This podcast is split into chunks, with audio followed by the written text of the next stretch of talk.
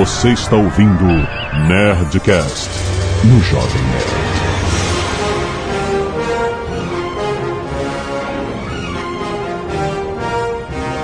Landa, landa, landa, nerds! Aqui é Alexandre Todo e Jovem Nerd Mortal Vivo, você vem comigo! Aqui é Dudu Salles e como diria o Capitão Fábio, cada robô que lamba sua caceta.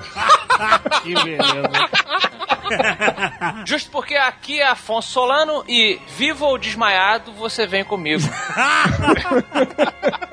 Aqui é Diogo Braga e se o Murphy tivesse jogado Minecraft, ele nunca diria Your move, creep.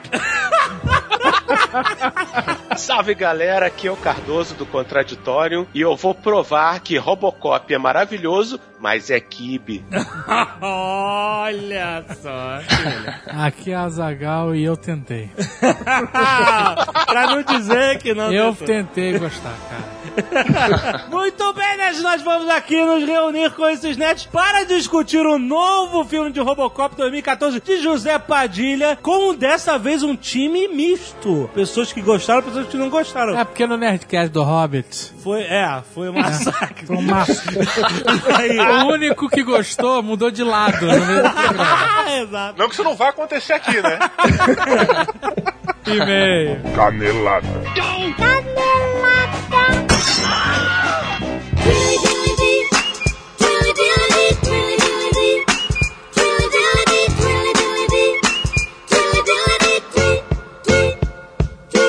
Muito bem, já acabamos para mais uma semana de vez em cada lado da Zona Nerdcast. Vamos. Estamos de volta, Jovem Nerd. Aê, finalmente. Nossas merecidas férias. Muito bom. Faz tanto tempo que eu não gravo nada. É tão bom. Foi divertido? Você se divertiu? Foi excelente. Olha aí. Excelente. Beleza, eu quero ver você contar as histórias aí da viagem. Contarei em breve, mas hoje o assunto é outro. Ah, muito bem. Lembrando, nerds, que teremos spoilers de Robocop, do novo filme, do antigo também, então você já sabe, né? É importante, já que a gente. a gente Léo, toca o aviso aí. Atenção, interrompemos a edição desse Nerdcast para alertar que a partir de agora você está entrando na zona de spoiler. Ouça por sua conta e risco.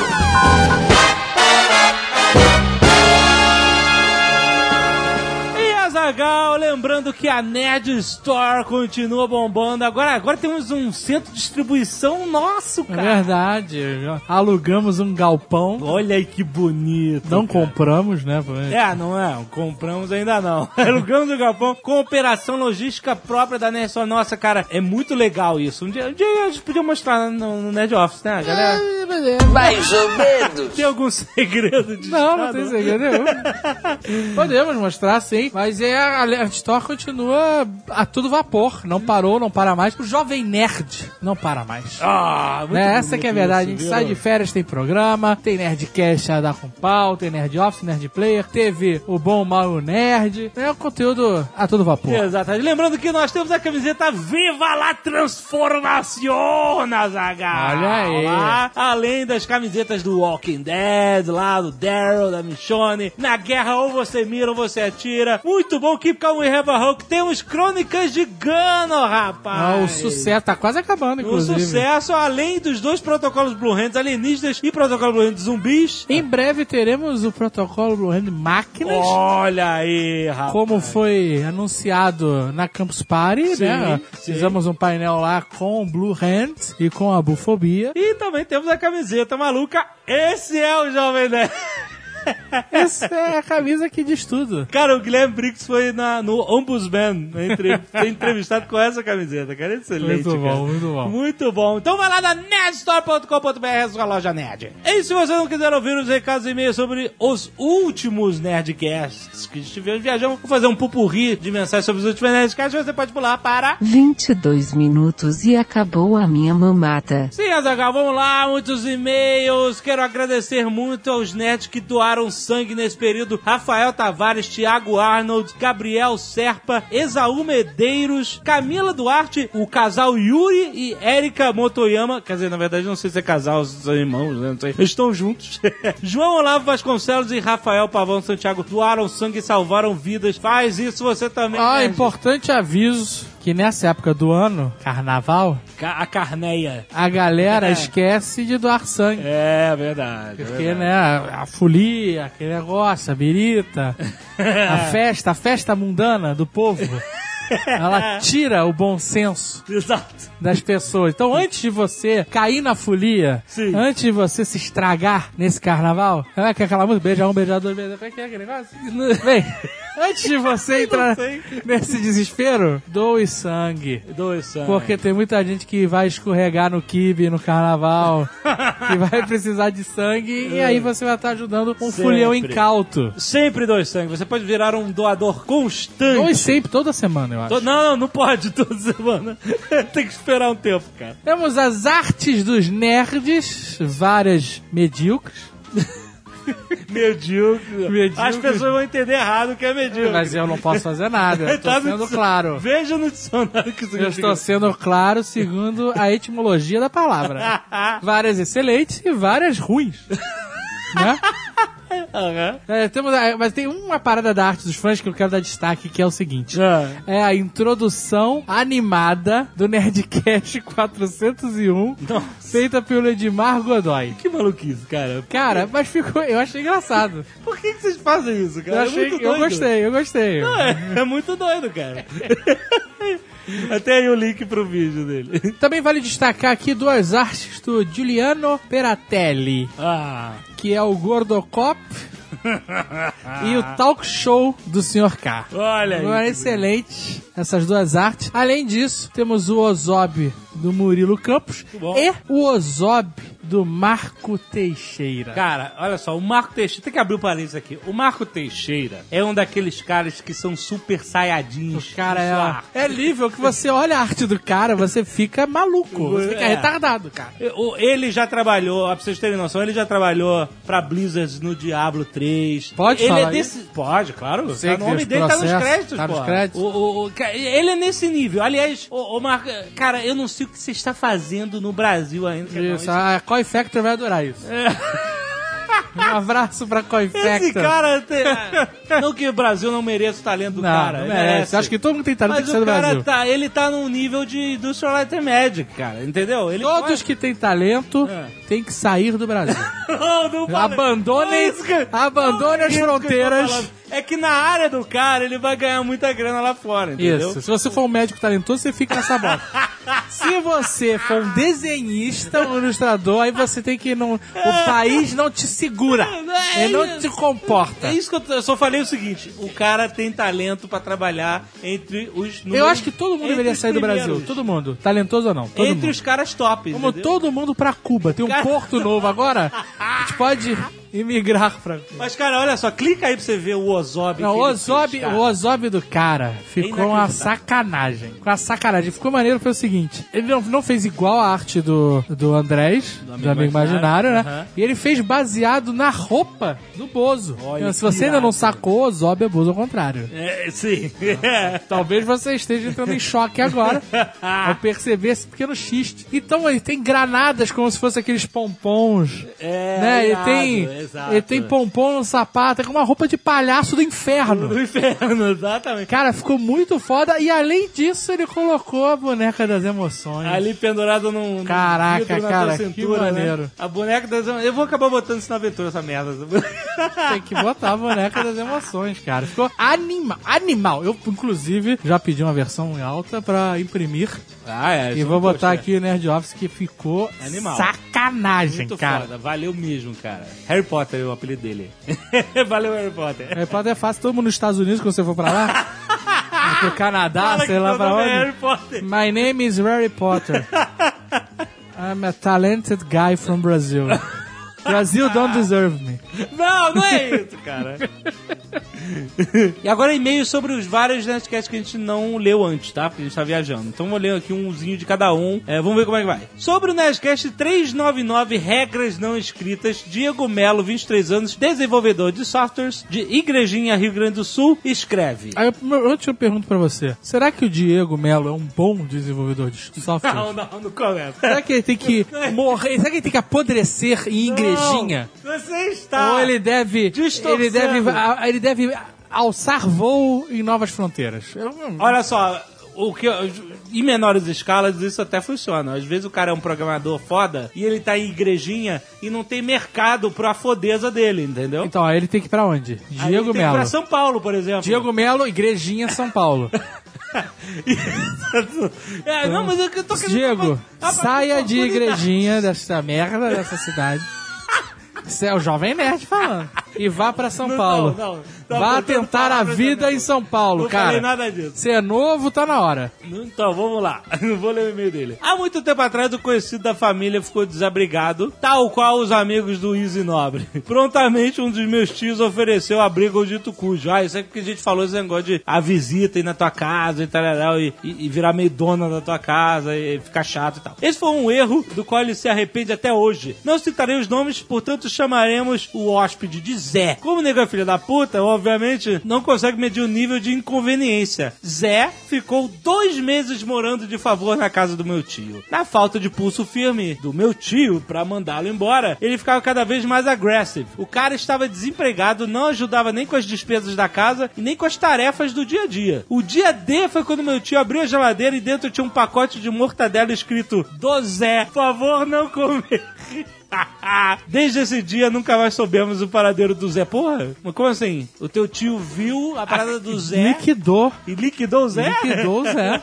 Pô, pessoas são inconvenientes por natureza. Quando não. Quando Você sabe estão- que esse filme, esse e-mail que você tá mandando, você não botou o nome do teu time, mas tu botou o teu nome. É verdade! Ele não falou Zé, mas ele botou o nome E dele. todo mundo agora sabe que o seu tio matou o Zé, cara. Agora é o motivo real pra você sair do Brasil. Aí ele falou assim: quando as pessoas estão na merda, a filha da putice não tem limite. Meu Deus. Abraços, até a próxima. Aí ele bota aqui: PS, ouço nas castas do, do episódio 26 e venho espalhando a palavra desde então. Estranhamente, esse é o primeiro e-mail que envio. Olha aí que filha da puta! Botou no final! O cara foi esperto. O cara foi esperto e burlou o sistema. Burlou o sistema, Muito olha bom. aí. Excelente. Leonardo Silva, 32 anos, formado em Educação Física, Rio de Janeiro. Fica por lá, né? Educação Física. Como é que é, Jovem Nerd? Não tem uma, uma necessidade, a carência de professores de Educação Física no exterior, né? Ah, Às vezes ele vai pro exterior e lança um novo, novo style de malhar. Tipo esse zumba, essas porra. Então você tá dizendo que o Leonardo também tem que sair do Brasil. Sei lá, às vezes o cara vai lá dar aula de capoeira em Los Angeles e fica milionário. Leonardo, aula, aula de capoeira em Los Angeles. Gostaria de parabenizá-los, faltou um hífen aqui, professor de Educação Física, pelo trabalho bem feito. Caralho. Em relação ao Nerdcast 399, Outras Regras Não Escritas da Vida, me fez lembrar um caso em que passei aqui em casa com uma hóspede. Opa. Meu irmão arrumou uma namorada na internet. É, que Isso, isso seria algo chocante em 20 anos atrás, na época do Júlio Falcão. Hoje em dia é normal. É. A menina morava em Manaus. Opa. Ele, por sua vez, galudão, galudão, Galudão. Convidou a menina para morar aqui no Rio. Show. Adivinha onde ela vai morar? Aham. Isso mesmo, na minha casa, sem aviso prévio. Puta, aí não, cara. Aí não. Não pode. A menina acordava no meio do dia, não lavava um copo, se apoderava do controle remoto da minha TV Nossa. pra ver Boi Garantido e Caprichoso aí. Oh, que beleza. Desfilava na frente de quem estivesse na sala só de toalha, Ih, caraca. queimou meu chuveiro e ficava pendurada no meu telefone quase o dia inteiro. Aí é foda. Aí é encostado demais. Até que um dia a mãe dela falou que estava vindo para o Rio de Janeiro com um sobrinho Ah. passar três semanas e queria um lugar para ficar. Ela queria ficar aonde, adivinha? não acredito, cara. Não, não é possível. Educadamente falei que não podia receber lá. A namorada do meu irmão então se revoltou, passou a não me dirigir a palavra, Aham. ignorando o fato de ela estar morando na minha casa. É demais. Aí é demais, cara. Foram quatro meses muito longos com essa história até que meu irmão não aguentou toda a reclamação da minha esposa, da minha mãe e minha, é claro. E ele acabou deportando a menina de volta para sua terra. Mas peraí, peraí, peraí, o cara morava com a esposa também na casa da mãe? É isso? Não, Também é- tá é. ah, com a família de encostado aí, cara. Não, é- é- pode ser que a casa fosse dele, Ah. onde morava a mãe e o irmão. É normal. Não, não, não é normal isso. Não é normal você, você dar abrigo à sua mãe. Jovem Não, Nerd. normal é que a casa é da mãe, aí ele casou e levou a esposa pra lá. Vamos ver quantos anos ele tem. pra julgar. 32. 32 anos. Educação física. Professor de educação física. Mas existe sim. Eu, eu acredito o que nas é? pessoas. Ele olha aí, ele casou, aí levou a esposa pra morar lá na casa da mãe. Aí o irmão se sentiu No na direito. liberdade no direito. Mas ele fala que a casa é dele. Ele fala aqui no e-mail. Eu tô. Ah, mas aí quando tu mora com a tua mãe, tu fala, ah, tá na minha casa. Não, mas eu tô falar. lidando com os fatos. Será que a casa era dele? Ah, eu, pode ser que ele tenha. Ele seja a casa dele, mãe, vem morar aqui Mas- pra não ficar sozinha. Não, não, há, não, não tá aparecendo. Senão ele fala assim, não, não vou vetar essa mulher vir pra cá. Leonardo, eu boto fé em você. Eu acho que ele também tá morando... O Jovem Nerd acha que na você é só mãe. mais um encostado. Eu acho que ele tá morando na casa da mãe com a esposa. Sobre o Nerdcast 401 Finais Fodas, Azagal. Fausto Faria, 27 anos, jornalista São Paulo, escreve. Queria relatar uma pequena canelada do Azagal no episódio 401 sobre os melhores finais de filmes. Na verdade, as merdas que acontecem no filme Poderoso Chefão não estão relacionadas à cor laranja, e sim à fruta laranja. Ah, meu amigo. é, me deixa. Aí ele mandou uma lista aqui de todas as cenas que tem as laranjas. É... Eu vou fazer uma pergunta só. É. O filme é preto e branco? Ah, não. Não é perdido. Se o filme não é preto e branco, qual é a cor da fruta laranja? Olha isso, lembrando. Ou tem alguma toalha ou algum elemento de cena laranja sem ser as frutas laranjas?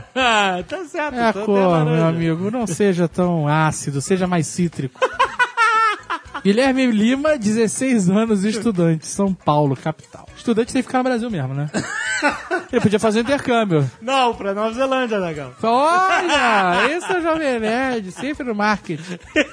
No último Nerdcast, o 401, sobre finais fodas, vocês falaram sobre o final de O Nevoeiro, que eu gostei muito, por sinal. Me empolguei, porque com todas as pessoas que falavam sobre o filme, somente eu havia gostado. Porém, não comentaram sobre o que eu achei mais foda do final. Olha aí, spoiler do Nevoeiro. É, se prepara. o filme mostra um monstro e a situação improvável em que os personagens se encontram, mas foca também no desenvolvimento da relação do grupo que está dentro do mercadinho. A tensão que se forma entre essas pessoas é proporcional ao medo dos monstros que estão no lado de fora. Forma-se um grupo religioso fundamentalista liderado por uma velha louca. Em todo momento, essa mesma, a velha louca, afirma que tudo aquilo é um castigo de Deus. O caos acontece quando a velha chega à conclusão que é preciso fazer um sacrifício de sangue puro, no caso, o filho do justiceiro. É, isso aí. Por causa disso, eles fogem e acontece tudo que vocês comentaram. É, é maneiro o desenvolvimento do, do grupo, assim. Mas o que vocês não comentaram É. é. que o exército só aparece quando o justiceiro mata seu filho. Claro que a gente comentou. Não, não, mas, ou seja, Ah, caraca! Entendi. Quando o justiceiro mata o seu filho. Ou seja, ele fez o sacrifício de sangue. Puta merda, que excelente! Ele grita no final não somente por ter matado o filho e aquelas pessoas, mas por ter percebido que a velha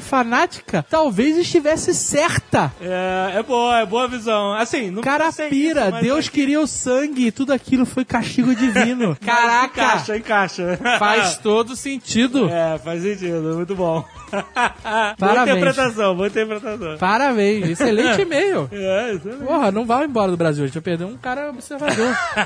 fique, fique aqui. Ai, meu Deus. Nerdcast 402 agora sobre o Sistema Solar. Jefferson Ferreira, 24 anos, professor de inglês, português e latim do Rio de Janeiro, capital. Porra, professor de latim. O que, que tem? Eu queria. Tá precisando? Eu, tava.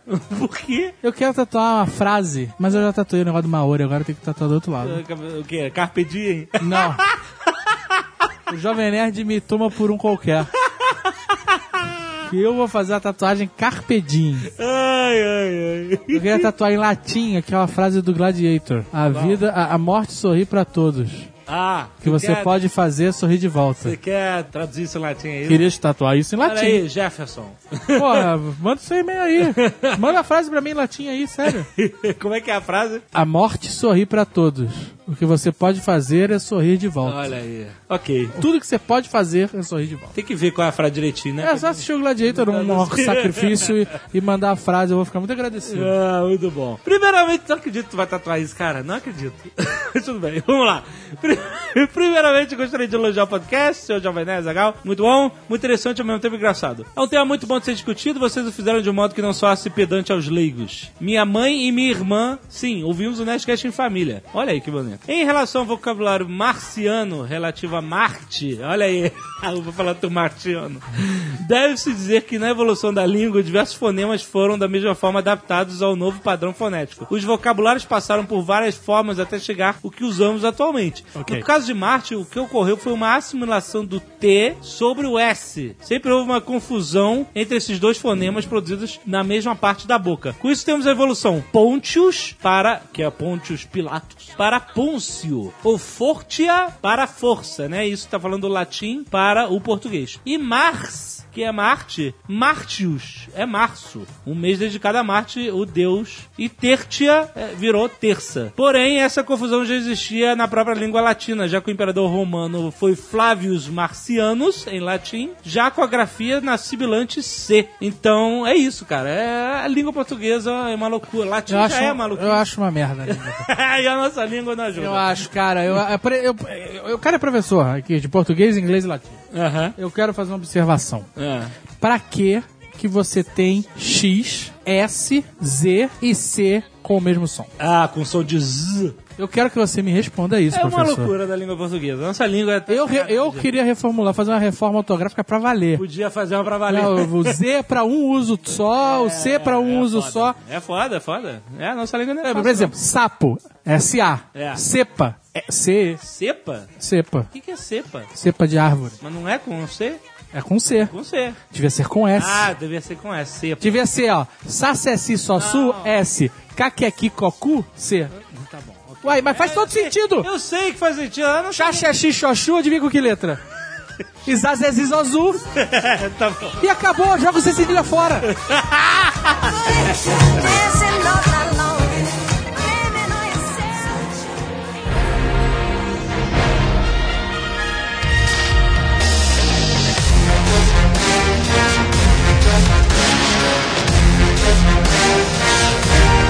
Quero dizer o seguinte, de mais nada, a gente tem que dar parabéns pro Padilha que ele conseguiu, né? Sim. Tá sim. todo mundo falando do filme do cara. Sim, sim, Ele sim, conseguiu. sim. Claro, cara. Tá Olha tendo, vai ter MRG, vai ter aquele de cinema, como é que é? É cocada, né? Lá vai. Cocada. Cinema com cocada, eu acho. Cinema com cocada. Vai ter o Nerdcast, né? E todas as mídias, as pessoas discutindo por aí. Então, a, repercussão o filme fez. Sim, sim. Não. E, cara, e, e o Padilha é foda, cara. Como é que tá o lance de bilheteria, galera que... Eu tô olhando, eu vim olhando esse momento aqui. Eu não posso falar pelo resto do, do mundo, mas no Brasil estreou nesse final de semana com 8 milhões de reais. Foi a renda, 600 mil pessoas né, foram ao cinema no O que final de semana. significa isso? Foi o líder, foi o cara que liderou a bilheteria esse final de semana. Mas lá fora não liderou. Lá Isso é fora- bom ou é uma merda? É bom Isso pra caralho, é bom É pra caralho. bom, mas lá Mas lá fora não foi liderou. caído, né, cara? Lá Ué, fora não foi Olha, não sei não, cara. Ele estreou, ele ficou em terceiro, mas ele perdeu por uma comédia romântica daquela que tudo quanto é namorada arrasta É, porque era, era dia dos namorados lá nos Estados Unidos. E, e perdeu pro Lego. Mas o Lego é a potência. Mercado doméstico 44 milhões, mercado exterior 100 milhões, 144 milhões, tá bom. Não, mas olha só, não é por isso. Não que dá a gente- pra montar um Robocop, mas... a gente não tem que julgar o filme por, por, por isso. Isso aí é um, outra coisa. Também é. Eu quero dizer o seguinte, antes que eu comece a destilar meu veneno aqui, eu quero dizer que eu realmente tentei. Eu fui ao cinema despido dos meus preconceitos. Cara, eu aposto a minha alma que isso não é uma verdade. É verdade, Didi, é tu deve ter verdade. levado um saco de pedra, cara, pro cinema. Tu não pediu pipoca, pediu um saco de pedra. Eu fui tão com vontade que o filme fosse bom, porque, porra, cineasta brasileiro, aquele negócio todo, Ah, eu, queria que, eu queria que fosse bom realmente. Eu fui tão nessa de, puta, vou, eu espero que eu goste do filme, que eu fui na sala 4D. Aí você fez merda, você fez merda. Quando é aquela que a cadeira treme. Treme que vem ventinho, bala, que Ah, vem é uma água. merda, cara. Faça isso não, bicho. Ah, eu achei legal. Destrói, cara. destrói a impressão do filme, cara. Ó, Você O tá louco. Dudu vai falar que foi por isso. Ah, tá bom. Então vai assistir cinema com os irmãos Lumière lá, com o pianinho na sala. Ah, esses puristas. Não, porra, caralho, você tá assistindo um filme de ação. Cada hora que alguém toma um tiro, a cadeira balança. Vá pra puta que pariu, velho. É, É deixa porque a tua cadeira não balançou e tu ficou bolado. A minha vai com defeito. Ah, não. Eu não Então eu, Cara, eu vi em 2D e foi maravilhoso. Do Robocop 3D não. É, eu também vi 2D. Eu adorei Não, mas esse eu fui, né, eu fui, eu, eu falei assim, eu vou botar todas as minhas fichas. Eu vou no cinema mais caro que tem. Sabe qual é? Primeiro erro. Não é erro, cara. Eu tô mostrando a minha vontade. Eu podia ter esperado pra assistir no avião. Eu, tô- eu sei porque eu tava num almoço com a Zagal eu falei assim, ó, eu vou ver o Robocop aí, tu, tu quer ver? Ele, não, acho que eu vou ver outro filme. Aí eu fui ver o Robocop no cinema e, no final das contas, ele foi, acabou que mudou de ideia, foi ver o Robocop, tá vendo? Puxou, puxou, a nerdice puxou. Eu falei, vou ver. Mas... E eu, eu vou te falar que no começo do filme, eu tava comprando a ideia. Talvez por esse meu fanismo. Que o fanismo, o Robocop nem veste a camisa da seleção brasileira nos primeiros 20 minutos. E eu tava realmente na, naquela puta, vai ser legal, hein? Olha só que maneiro esse. Mas não deu. Bom, então, Pô, vamos falar por que que não deu e É. vamos falar por que pros outras pessoas elas gostaram. Não deu porque nenhum filme hoje vai conseguir repetir a mesma experiência de quando você tinha 8 anos de idade, sentou no cinema e viu aquele robozão prateado dando tiro em vagabundo. Eu acho que não é nem só isso, cara. O contexto hoje é muito diferente. O que a gente imaginava de polícia, de robô, de automação dos anos 80 e hoje é muito diferente, velho. Você para pra analisar a própria estrutura do Robocop, a maneira como ele era mais lento, a maneira como ele andava num carro. Bicho, o que, o que é aquela viatura do Robocop no filme de 87, velho? Parece. É cheirado. É parece essa tá? boleteira, cara. Sabe, Não. ali é uma, mas olha Não só, Dudu, aquilo ali é proposital, assim como tudo no filme do Robocop. Aquilo ali é uma paródia da decadência americana. Sim, sim, eu tô, eu tô falando. A, a realidade era muito diferente de E olha só, eu não vou te enganar não. Se a gente fosse construir um robô com uma pessoa enfiada dentro como eles construíram no filme, ele seria como o Robocop de 87, não como... Nem Ele Nem fudendo. fudendo, nem Ele seria fudendo. igual Fudendo. aquelas máquinas que a gente saiu na porrada naquele evento que foi uma maravilha, destruição do caralho. Seria uma caixa com armas, cara. Seria um, um humano. Humano é a pior forma que tem pra ser um robô, cara. Vocês não, vi- não, vocês não viram aqueles vídeos que tem de um braço robô jogando um celular pro alto e Ah, eu pegando? vi. E aí Ah, o cara, o, ro- braço robô batendo uma bola de ping-pong aleatoriamente na mesa e pegando em 100% das vezes? Não, é só o braço, né, cara? Tem que botar o resto. na moto, o resto na moto. Eu quero ver esse braço na moto fazendo isso, com bolinha de ping-pong. É verdade. A foda. 150 por hora, pulando em cima de um Ed 209.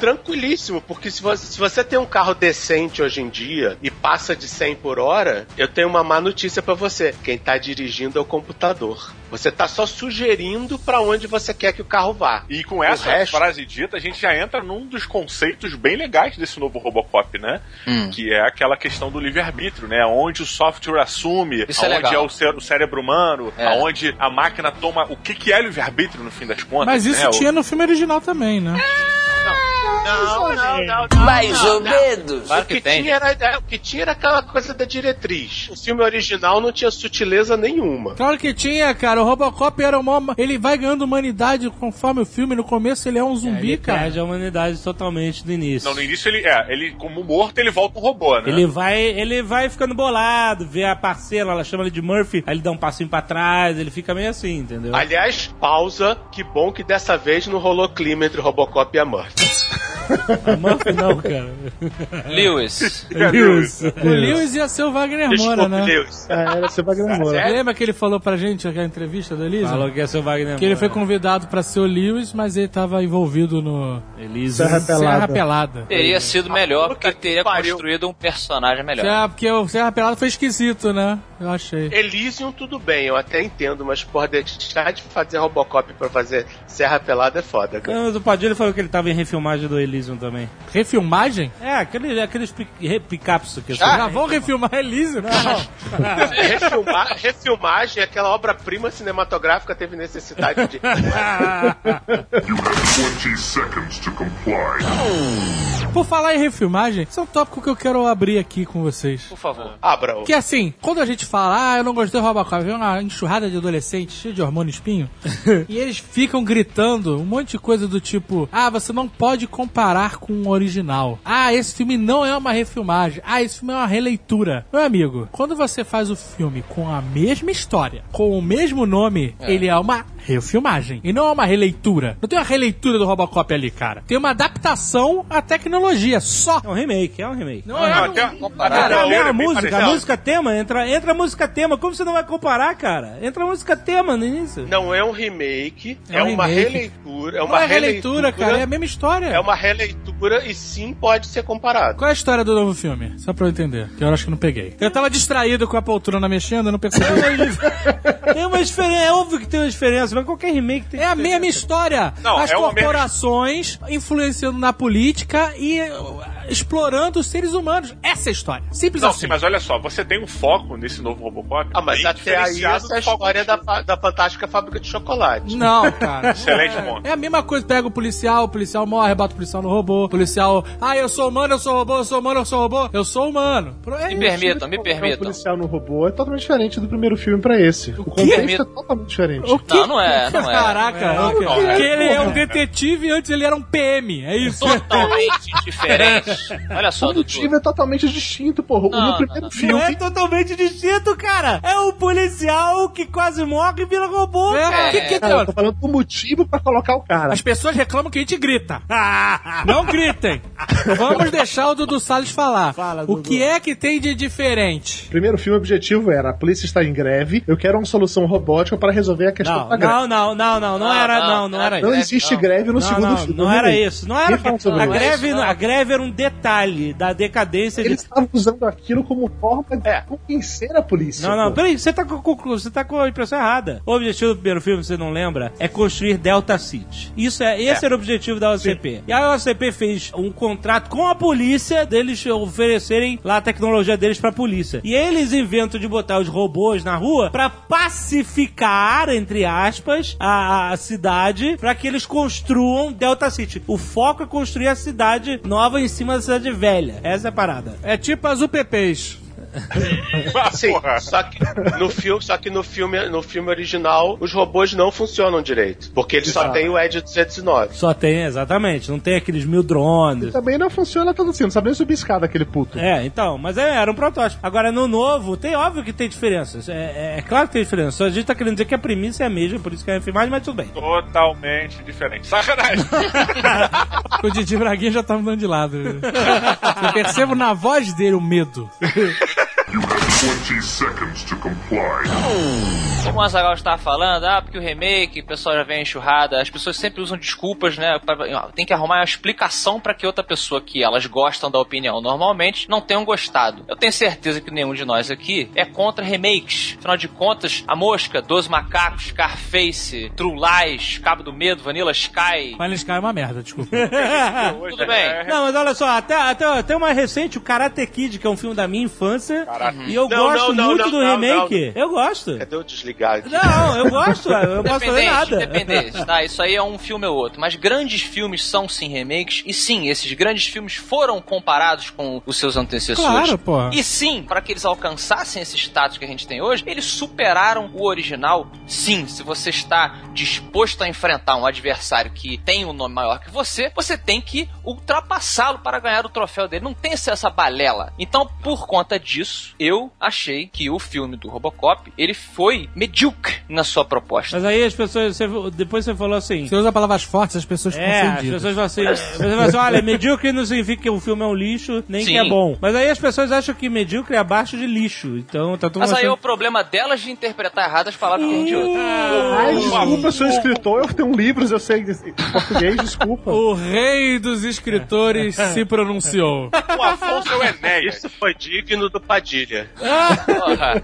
Mas é verdade. Ele já propõe a bomba nuclear logo no começo, se foda-se, vota em mim. Eu, eu acho que não, não precisa ser assim. Só até a discussão que a gente teve rápida é, no MRG, mas é, eu não acho necessariamente que a gente tenha que ir por esse caminho da superação, sabe? Não, peraí, peraí. Então, assim, a gente vai fazer um remake. Ele vai ser um filme merda. mas Olha só, ok. olha só, só Não, não, não. É uma outra levada. Então por que Olha fazer? só. Por que fazer só pra ganhar dinheiro? Olha só, olha só. Aí você parece Highlander. Deixa, deixa eu ajudar as pessoas. Não, não precisa. O- o- é, vocês acham que Cosmos do Neil deGrasse Tyson vai superar o Cosmos do Carl Sagan? Talvez supere. Não, eu não sei, Tem que cara. ver. Eu- é, Ele, é porque ele vai ter atualiza, informações atualizadas, essas coisas. Agora, o Neil vai ser tão querido quanto o Carl Sagan, vai falar tão bem quanto Não ele. vai, não vai, porque ele tem 30 anos de história atrelado. Mas aí você tá falando O de Cal- um produto diferente também, né, Cardoso? É é, acho que é uma análise um pouco mais. Não, eu, eu tô falando, é, é um, é um belo exemplo, um exemplo do Star Wars. O episódio 1 sofreu muito também, porque todo mundo que foi assistir episódio 1 e assistiu o Star Wars original no cinema com 8 anos de idade, não conseguiu ter a mesma sensação de deslumbramento. Mas eu não acho que o problema tá no deslumbramento. Você até puxou isso no Mas tem Robocop. um pouco sim, cara. Não, eu discordo, porque se você analisar como filme, como filme mesmo, ele tem personagens porcamente desenvolvidos, com exceção de alguns momentos ou outros. Claro, eu, como eu falei, eu não achei o filme ruim, também não achei o filme sensacional. Você achou o filme... medíocre, Só, ah, olha Sim, só, é, mediano, mas- olha só, só, só, só para as pessoas saberem, medíocre é a mesma coisa que mediano Isso. entre o grande e o pequeno, sem grande valor. Isso Então, quer o Afonso Solano, o Afonso quer Solano, Lá vem, lá vem. ele quer polemizar. Então, quando você sair com uma menina e ela falar seu pênis é medíocre, não se ofenda. Exato, exatamente. Agora, medíocre é o burguês falando mais ou menos, é isso? Medíocre é mais ou menos. Exatamente. medíocre é o babaca falando mais ou menos. Beijo, Afonso. qual personagem altamente desenvolvido fora o Robocop tem no Robocop original? Nenhum, cara. Não, não, cara, gente, o Robocop original não é uma obra de arte, alguma coisa assim, não. Só é melhor Não, do que não, não, esse, É mas... melhor do que esse, é exatamente. um filme B que deu certo. É, deu- ele marcou. Mas a proposta dele é ser um filme B. E Ele é uma- detalhe, é, um filme B que foi quibado do Cavaleiro das Trevas. Peraí. E agora, agora eu eu tô curioso. Não. Por favor, Cardoso, desenvolva. Eu vou, eu vou oxigenar o cérebro pra assimilar melhor. Você tá falando Tá. do novo Robocop, né? Que foi o. Não. é, Não, Primeiro. o velho Robocop dos quadrinhos do Cavaleiro das Trevas. O primeiro Robocop, ele tem um monte de referências que são chupadas diretamente do Cavaleiro das Trevas, do Frank Miller. Aquela coisa dos programas de televisão aparecendo Sim, sim, mostrando. e, comerciais. e marcando a história são do Frank Miller. Mas ele não inventou Ou- isso, cara. Tem cenas, ele inventou isso no Cavaleiro das Trevas. Ele e tem cenas que são referenciadas e tem cenas que são tiradas diretamente. Por exemplo, a cena que o Batman atravessa uma parede com uma porrada e arrasta um sequestrador. Mas Cardoso, isso, Isso tem em, em revistas de super-heróis da década de. de- de- Danina Antes não. disso, isso, gerou, isso gerou um processo a ponto de que um dos pontos do, do acordo que eles fizeram foi que quem fez o roteiro do Robocop 2? O Frank Miller. Frank Miller. Por Exatamente. quê? Ele ganhou o processo e falou: Eu quero escrever o roteiro do 2? É isso? Mas eu, É, já merda. você vai me Não copiar, deixa que eu faço. Não hein? irem adiante, eles chegaram a, a esse acordo. o Frank Miller processou a Paramount Pictures, a Orion, por plágio? Eu aceito como verdade. Eu também assim. É, eu E ele não, ganhou e foi assim: não conferi os "Senhor. Eu não quero dinheiro, eu só quero escrever o roteiro do Quero próximo. chocolate, né? Quero chocolate. É isso? É, o que eu conheço não é assim, não. Mas se tiver sido, beleza, fica aí a a curiosidade. Tá explicado porque o Robocop tá de preto agora, pô. É. É por causa do Batman. Não podia ser. Michael Keaton e o Frank Miller tá tudo. Olha Olha aí, aí. cara.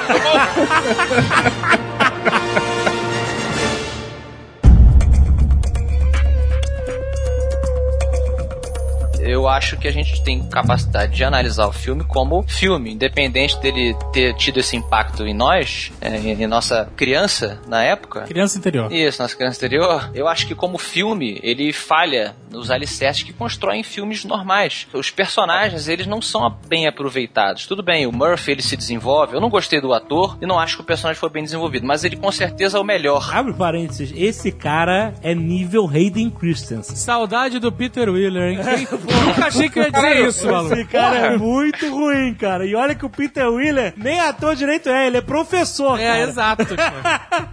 Pô, não, Mas cara, porque você achou, você achou a interpretação dele muito robótica? Posto dessa maneira, talvez tenha sido bom e a gente não percebeu, hein? Nem isso, São dois cara. atores pra esse papel. Ou esse cara, ou o Schwarzenegger, cara. Ou o Cigano mas- Igor. Podiam ter colocado o Cigano só, Igor. é é porque assim, é muito contraste, cara. Schwarzenegger fazendo o papel de um robô?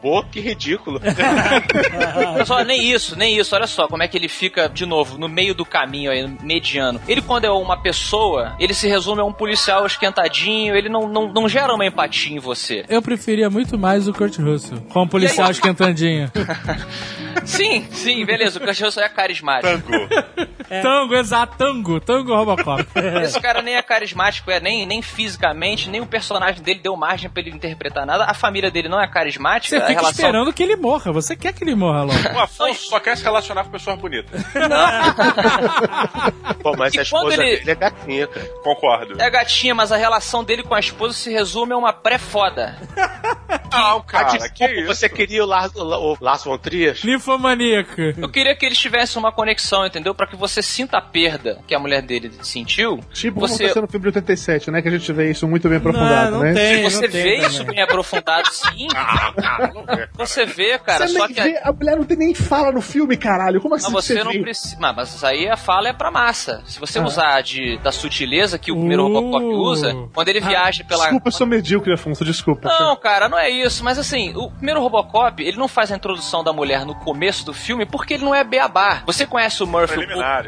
o, o pouco que conhece, você vai entender a relação dele com a família aos poucos e com o, o clímax, né, quando ele faz a viagem, aquela viagem fantástica que o Basil Polidori vai crescendo a música, quando ele faz na casa antiga dele, que Na ele casa vai à vendo as memórias e as- os detalhes que ele rodava a arminha pra imitar o personagem do show de televisão que o filho dele gostava, o holograma com a esposa dele. Isso Isso, é uma construção. legal. Isso é uma construção bem feita ao longo do filme. O filme não precisa ser ato 1, introdução dos personagens, ato 2, conflito gerado e ato 3 resolvido. Você pode brincar com isso. Aqui você não tem nenhum tipo de Tem, brincadeira. Mais Tem, respeito. A, a estrutura desse Não filme teve brincadeira, explodiu antes. Não, olha só. Antes, antes de qualquer cara, parada, tchusum. antes de qualquer coisa, a gente tem que dizer, deixar bem claro que existe uma diferença de censura nesse, nos filmes. O Robocop de 87 é um filme que não tinha censura. Que pra mim aquela porra é, é pior do que filme pornô pra botar pro meu filho. E a gente assistia na sessão da tarde. Né? É, Já meu e esses- Caralho, olha isso. O cara é fuzilado, nego grita de sacanagem. Aquilo é humor. Aquilo é humor de piada. Chama é. o médico. É, é a, a sátira que a gente falou. E tinha, tinha aquele cara da. aquele negão do, do grupo que fazia. que só ria assim que nem desenho animado, é. Qualquer coisa, Cara, cara. a gente não sabe se ele comeu a Lewis ou não. Quando ele volta e fala, ah, eu já dei cabo dela. É verdade. Caraca. Outro layer do filme. Nossa, meu Deus! Outro layer. Que horror! Não, cara! ele, ele já tá com o papo fora, né, cara? Que terror. Bem, mas ela superou aquilo rápido, então provavelmente. 20 seconds to comply.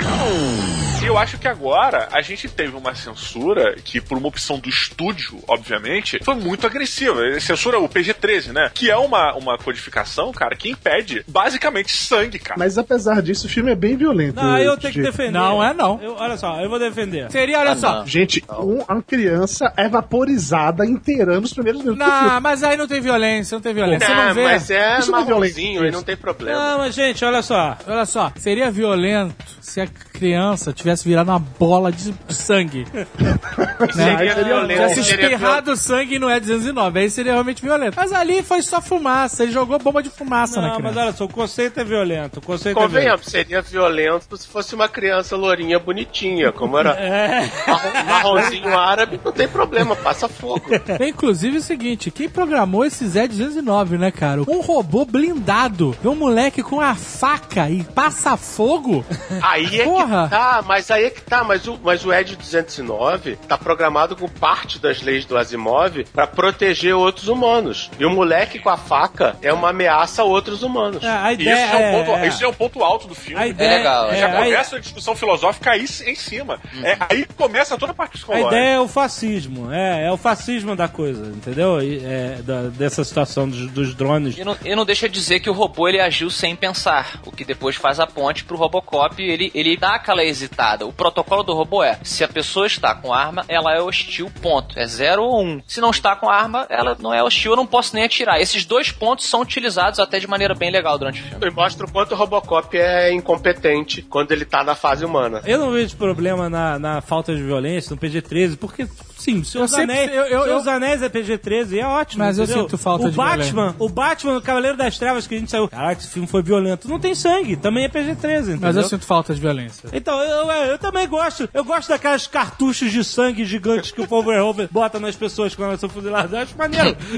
Mas, tipo assim, eu não pensei mal desse filme por não ter essa violência. Eu falei, vamos lá, mente aberta, eu quero ver o que, que ele vai me apresentar. E eu gostei bastante do, do início do setting dele, de esse controle fascista dos drones. É, isso é legal. Do programa, do programa do Samuel Jackson, eu achei muito legal. Ele Essa lem- parte eu gostei ele lembrou bastante, um pouco. inclusive. Ele lembrou, Eu assistiria. Ele lembrou um pouco.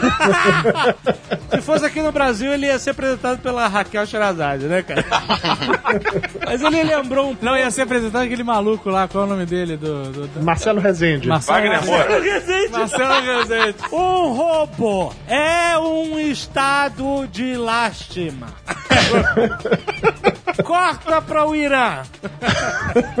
Os drones. Mais Os uma drones vez, as baterias compradas na China pela polícia brasileira deixaram na mão os nossos robôs.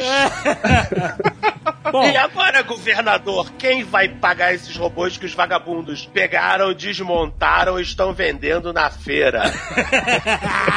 Exato. 20 seconds to comply. O programa do Samuel Jackson ele entra muito bem. Assim, ele é até uma alusão a toda essa brincadeira que tinha com o telejornal do, do, do filme original. Tinha isso no Tropa de Elite 2 também. Sim, no Tropa de Elite 2, exatamente. É mais tropa de elite do que Sim, muito mais. Tinha muito na mais. maçã limitada E- também. e ele vai- lembrar. Ele vai, não, mas ele vai além porque ele faz um programa totalmente partidário. É, ele é né? compradaço. né? Ele, ele, é, ele tá totalmente a favor daquilo e ele quer. Aquele cara era o George Bush, você sabe, tá de máscara. Que cara? O apresentador, o Novak. Nova. É, é, ele era o George Bush, cara. Ele é uma Não, ele é o Bill Fox O'Reilly, News o. Rush É, Fox News, é.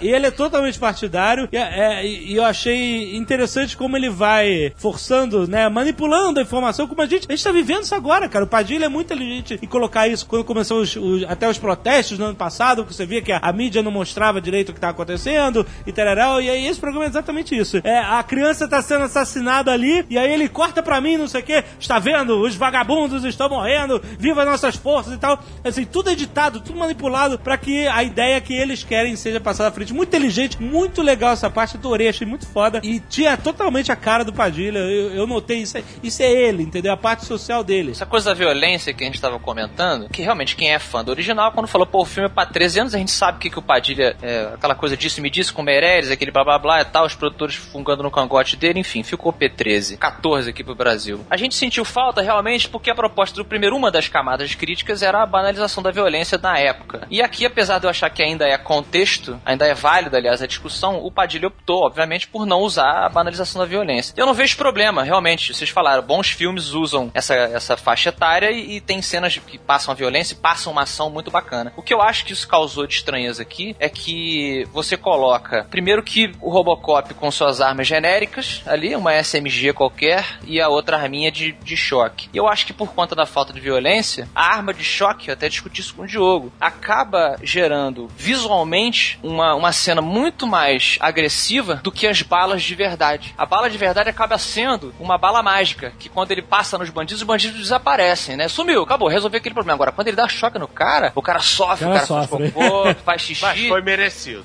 Foi merecido. Pois é, eu ainda acrescentaria, cara, sobre a questão da violência, que o primeiro filme, o de 87, ele trata violência, além de ter né, a, a banalização, essas coisas, como, de certa forma, um equilíbrio dentro da narrativa, né? Você tem um mundo muito louco, cara, ali em volta, e quando o cara começa um filme com o teste do Ed 209, fuzilando um filho da puta aleatório numa sala de reunião. Ele é muito maneiro, não é aleatório. Não, é um cara aleatório que tá ali, é um É o cara, executivo. é um executivo do board que não existe no futuro. No futuro você é um CEO, você só tem dois diretores de marketing. É, é isso. É isso que vai ser o futuro das empresas. Você tem o Steve Jobs genérico E dois diretores de marketing.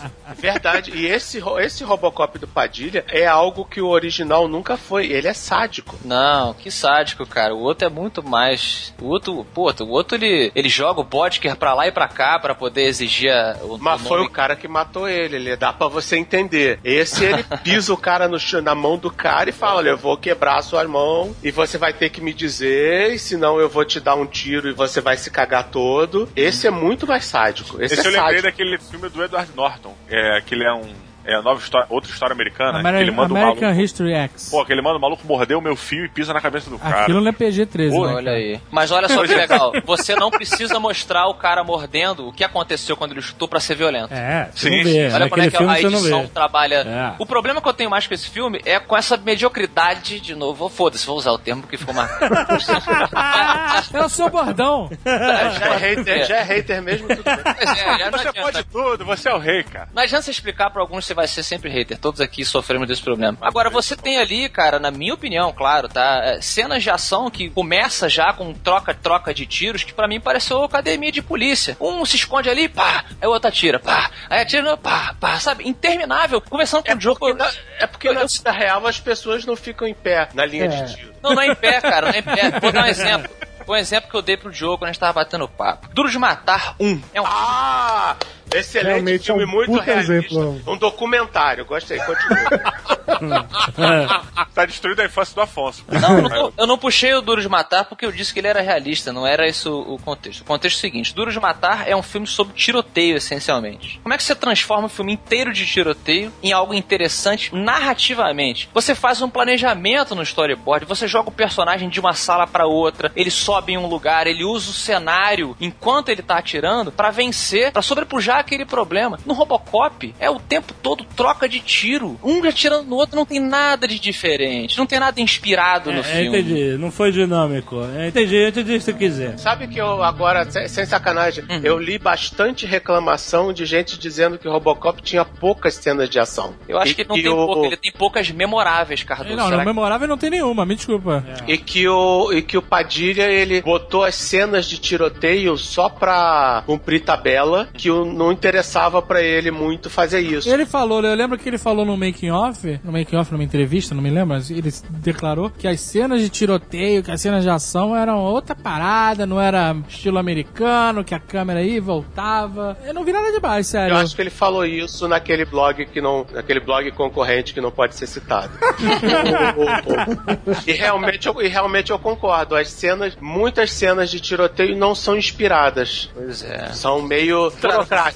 São burocráticas. É, isso, falou certo. É burocrático. É tipo, é aquele beabá commodity de cena de tiroteio. É, Faltou realmente criatividade, porque você pode pegar até Duro de Matar, que tem cena de tiroteio em elevador, É, e que é cara. tenso e foda pra caralho.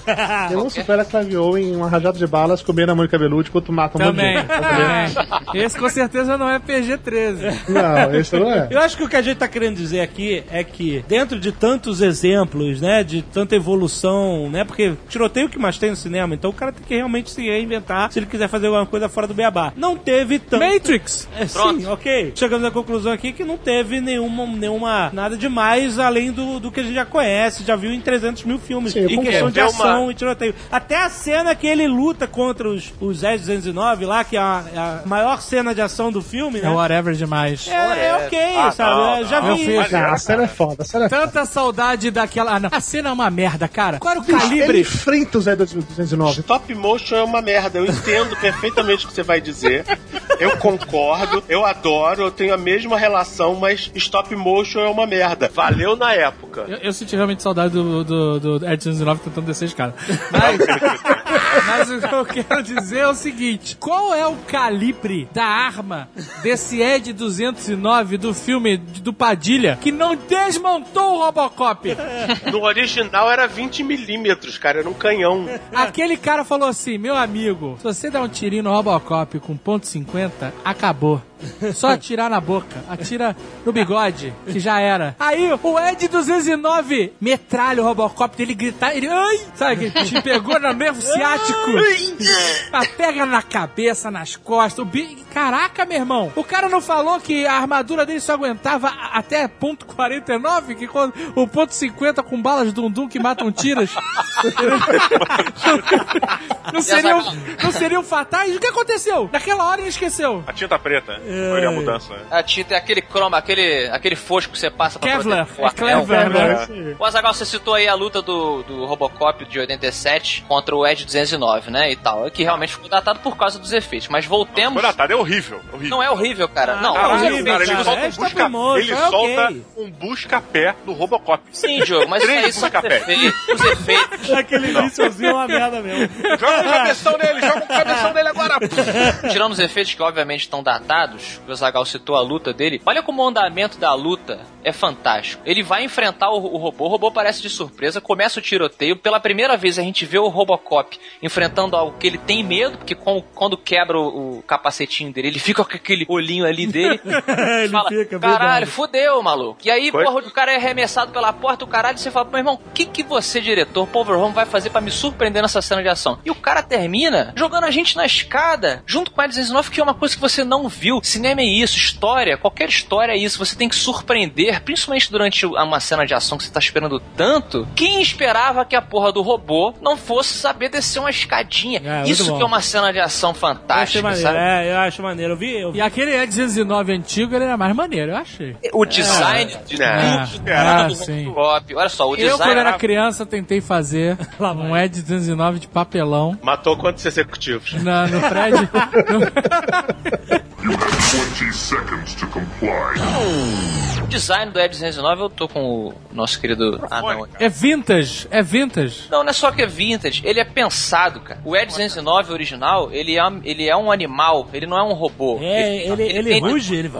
Ele tem design de som. microfone com armas, cara. Se você pegar um microfone pedestal, esses clássicos, ele na original, Caralho, é bota verdade. dois braços, Ah, ele parece um exatamente microfone. igual. É. Cara, quando ele cai da escada, ele, ele vira um porco. Ele chora, ele chora. Ele chora, ele Chora. chora. Então, mas isso tudo, quando você assiste a- as entrevistas do, do Software é esse. ou do, do- do DVD, você vê que esse é o, o objetivo. O cara fala: ninguém em sã consciência iria colocar um radiador na frente de um robô de, de combate. Não faz sentido. Mas aquele radiador ali tem um propósito Ele é a dentro da boca. arte do filme. É a boca dele. É a boca dele. O Ed 209 ele não tem olhos. Ele é a essência do robô idiota que só obedece e continua indo pra frente, pra frente, pra frente, pra frente. É, ele é, ele é um robô idiota, com certeza. Você falou Não, tudo. É tudo pensado. E aqui no, no filme do, do Padilha, o design de todos os robôs, incluindo o Robocop, é completamente whatever. O F-109 ele é um robô qualquer do Crysis, ele é um robô qualquer de qualquer jogo de, de Xbox É, ele One. é pouco marcante. Quando a gente estuda é, arte pra videogame, arte pra cinema,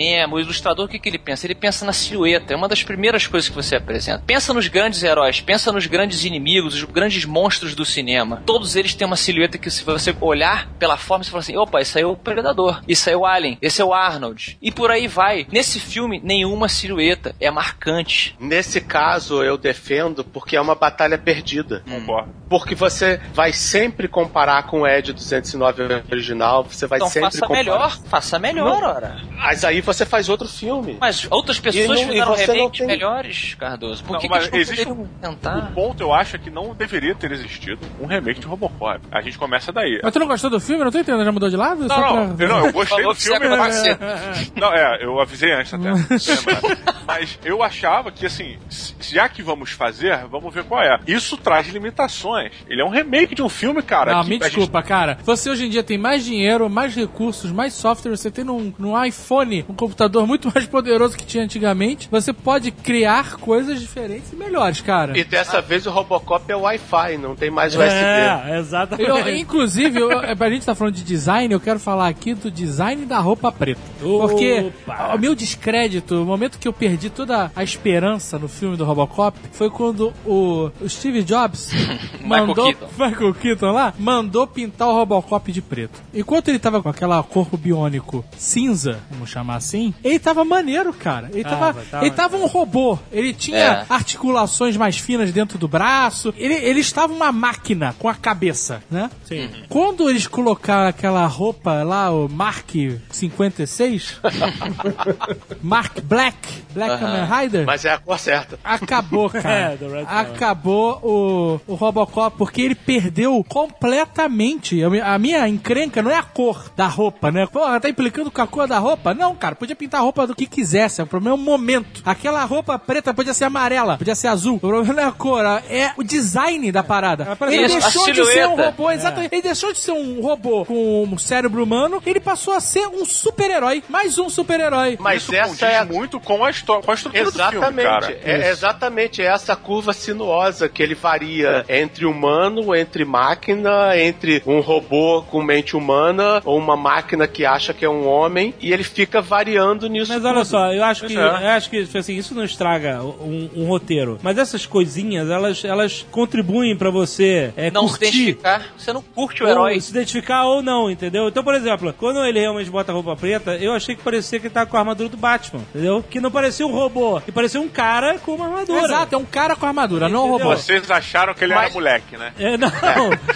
Mas nessa é, mas nessa hora a gente já sabia que ele era um cara muito magrinho e que não tinha câncer de pulmão. 20 seconds to comply. Por que, que as pessoas curtiram muito Robocop na época? Porque era, era novo. O que, que é isso? Um cara que é um robô. Não, e você Isso- colocar uma pessoa dentro de um robô, você, até trazendo pro nosso contexto atual, pessoas, seres humanos usando prótese, nunca é um negócio agradável, né? Não é um negócio divertido e. e- não, cara, é uma Não parada. alegra a festa, né? É, é uma a parada traumática, cara. Se o cara perde um braço, perde uma perna, ele usa uma prótese, aquilo não é uma parada que é a maneira de super-herói. É, porra, aquilo eh, tem todo um contexto e tem toda uma parada sinistra ali. O Robocop original lá de 87, cara, aquela máquina em que tinha o rosto do Peter Wheeler era uma prótese, era, era terrível, cara. Horrível, muito Sabe? E aí, nesse Robocop, eles mostraram lá o, o- o Ghost in the Shell, a cabecinha com os pulmões.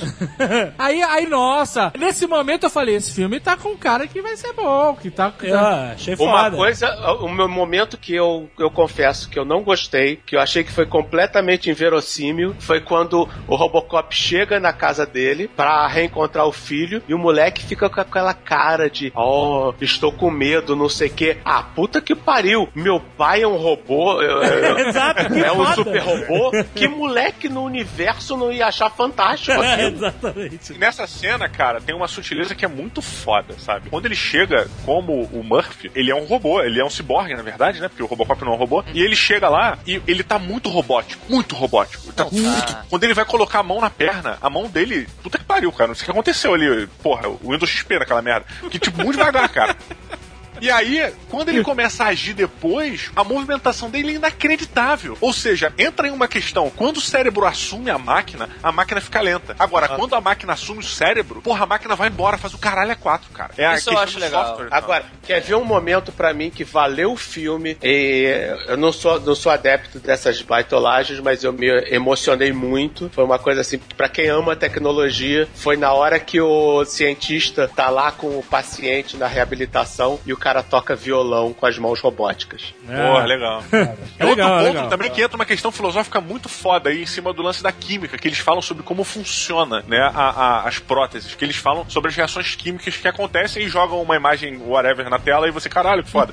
e ele diz que quanto mais emoção o cara sente, pior pra movimentação. Ou seja, mais uma vez, a máquina precisa assumir mais do que o seu cérebro nesse momento. É, isso aí, gera foi, um aí, questionamento aí foi viagem do filme pra justificar o, o Robocop entrar em modo automático, mas. Mas Pô, mas é condizente, cara. Mas, Mas- nessa mas, Diogo, olha só. isso é tudo condizente, cara. Tudo Eu, eu encaixa, concordo, sabe? eu concordo com o Diogo, eu achei isso bem legal. Até o Diogo que me apontou esse lado, assim, que a gente falou, "É, até entendo ele ser rápido uma hora, lento outra hora. O Diogo puxou essa, essa sugestão e eu achei bacana e ela tem um fundamento no filme. O que me incomoda um pouco é a falta de trabalho que o ator, é, esqueci o nome dele aí, o Kinnaman. Ninguém Ele- ele sabe. não é ator mesmo, sério. Ele é Joe, ator. John Doe, esse Ele é cara aí. garçom, ele é garçom. É, garçom. Cara, A falta de, de- a falta de, de estudo dele comparada a que o Peter Weller fez no primeiro filme ao interpretar uma máquina tentando ser humana. O Jovem Nerd sempre usa aquele termo do Uncanny Valley, né? Que é quando você enxerga um robô tentando imitar um ser humano, aqueles manequins malucos que os japoneses vivem construindo pra tentar parecer com a gente, e fica esquisito.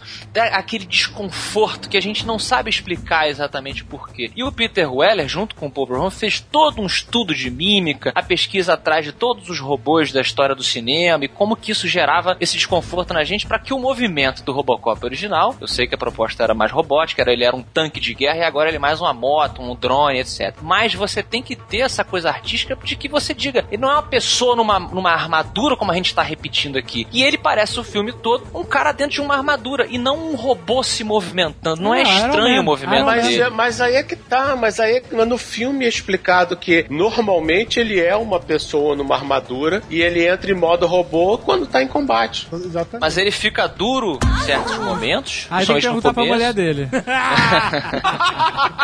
Pô, será que colocaram essa prótese também na hora que estavam refazendo ele? Tá? Não, não tem. Ele não é. é- esse é do Ao DLC, contrário do. Data, ele não é fully functional. eu quero voltar a falar aqui do momento que ele tá lá no estilo Ghost in the Shell, só cabeça, pulmão Ah. e a mãozinha flutuando. Sim. Eu não sei. O Atila não tá aqui, não tem ninguém do time de ciência, nem o Caio Gomes, pra me explicar como aquela mão está viva flutuando ao lado do corpo. Ah, tinha alguma, alguma arte. Não sobre tinha, cara, não tinha nada. Ela tava soltinha ali. tava Não, solta, tinha uns cabos ali, tinha um cara. Caraca, eu não vi os cabos, Tinha cara. Tinha os cabinhos. É meio esquisito mesmo, eu concordo com o. A- Aquela mão é simbólica. Mas o que, que é? Aquela mão não serve pra nada, é uma idiotice. O nego falou, o nego falou, a mão é pra ele apertar a mão e se- ele não, não aperta, ele dá a mão do robô pra apertar a mão do cara. Eles falaram pra caralho antes, ah, ele vai ter a mão porque ele, ele, ele, é, ele é, é humano dentro da máquina, então ele vai cumprimentar as pessoas com É a mão humana e tal. E não tem no filme. Não Eu tem sei nada se disso. Tinha, ele cortaram. Sabe, e, sabe o que é? Ele tem, não, peraí, se cortaram é, é uma sacanagem, porque ele cumprimenta o cara com a mão robótica. É, é mesmo. Mas ele faz de propósito, porque o Exatamente, cara é da um mão esquerda. Quem dá a mão esquerda pra cumprimentar alguém? Só É de propósito, o cara é um babaca, é inimigo dele. Presta atenção, E aí, outro problema que eu vi no filme, eu, eu, eu tô aqui pra falar o que eu gostei e explicar o que eu não gostei. É, é que, tipo assim, a gente acaba vendo é, os resultados da- das ações do Robocop e da, e da OCP e o caralho no PowerPoint. É, então, por exemplo, quando o Robocop aparece, ali é a cena muito foda quando ele vai e identifica o cara no meio da multidão, né? Achei muito foda, não. Aliás, que galera é essa que vamos fazer o upload de toda É. a base criminal um minuto antes da Porra. conferência de imprensa? Porra, doutor Gary Oldman. Mas tudo bem, mas tudo bem. O que aconteceu nesse momento, Mas né? assim, na pá, aí ele fica totalmente robótico e, e aí ele, tipo assim, Eles ele, abaixam a dopamina. É, e aí ele vê o cara no meio. Achei do caralho ele chegar lá e prender o cara, mostrar. Esse cara tava de sacanagem também, né? Tava zoando a polícia, né, cara? E aí depois aparece lá o programa do Samuel Jackson dizendo que é, a, a opinião popular mudou. Tá 50% a 50%. Mas por que, que você não me mostra? Me mostra as pessoas dando entrevista. Você queria aqueles O pro- populares. o pro- os populares. Eu quero esse Robocop aqui na rua a emoção, agora. Me mostra a emoção das pessoas. Me mostra ele cumprimentando as pessoas com a mão humana, cara. Olha aí, Mostra Jovem ele fazendo, sabe, balançando o cabelinho de uma Podia criança. beijar um bebê, já que ele tem Beija- boca humana. Isso. Que merda. Mas é Deixa eu concordar. Mostra o cara falando assim. Vocês repararam que, não, que não, a história da greve da polícia, etc., foi minimizada? E quando ele tá saindo da delegacia uma hora, tem gente protestando com cartaz, dizendo: ah, Strike, não sei o que. strike, ro- robôs, robôs tomam empregos de pessoas? Quem vê, eu vi. Eles não fazem sexo, né? É, tem isso, tem esse cartão. É verdade, Cardoso. E mostra que provavelmente o nego tirou esse. Ah, é, então eu falei assim, poxa, mas que oportunidade desperdiçada de, de engajar a gente emocionalmente com a opinião das pessoas. Ah, o Robocop é legal e não sei o que. Não, ele prefere mostrar um gráfico. Aqui, ó, 50%, 50%. Sim, Robocop, Pô, Robocop, alguma palavra para as crianças? O Padilha acaba de falar que o Robocop tem alma brasileira. Eu não Tá Ele não desiste nunca, né? Ele é brasileiro. não desiste nunca.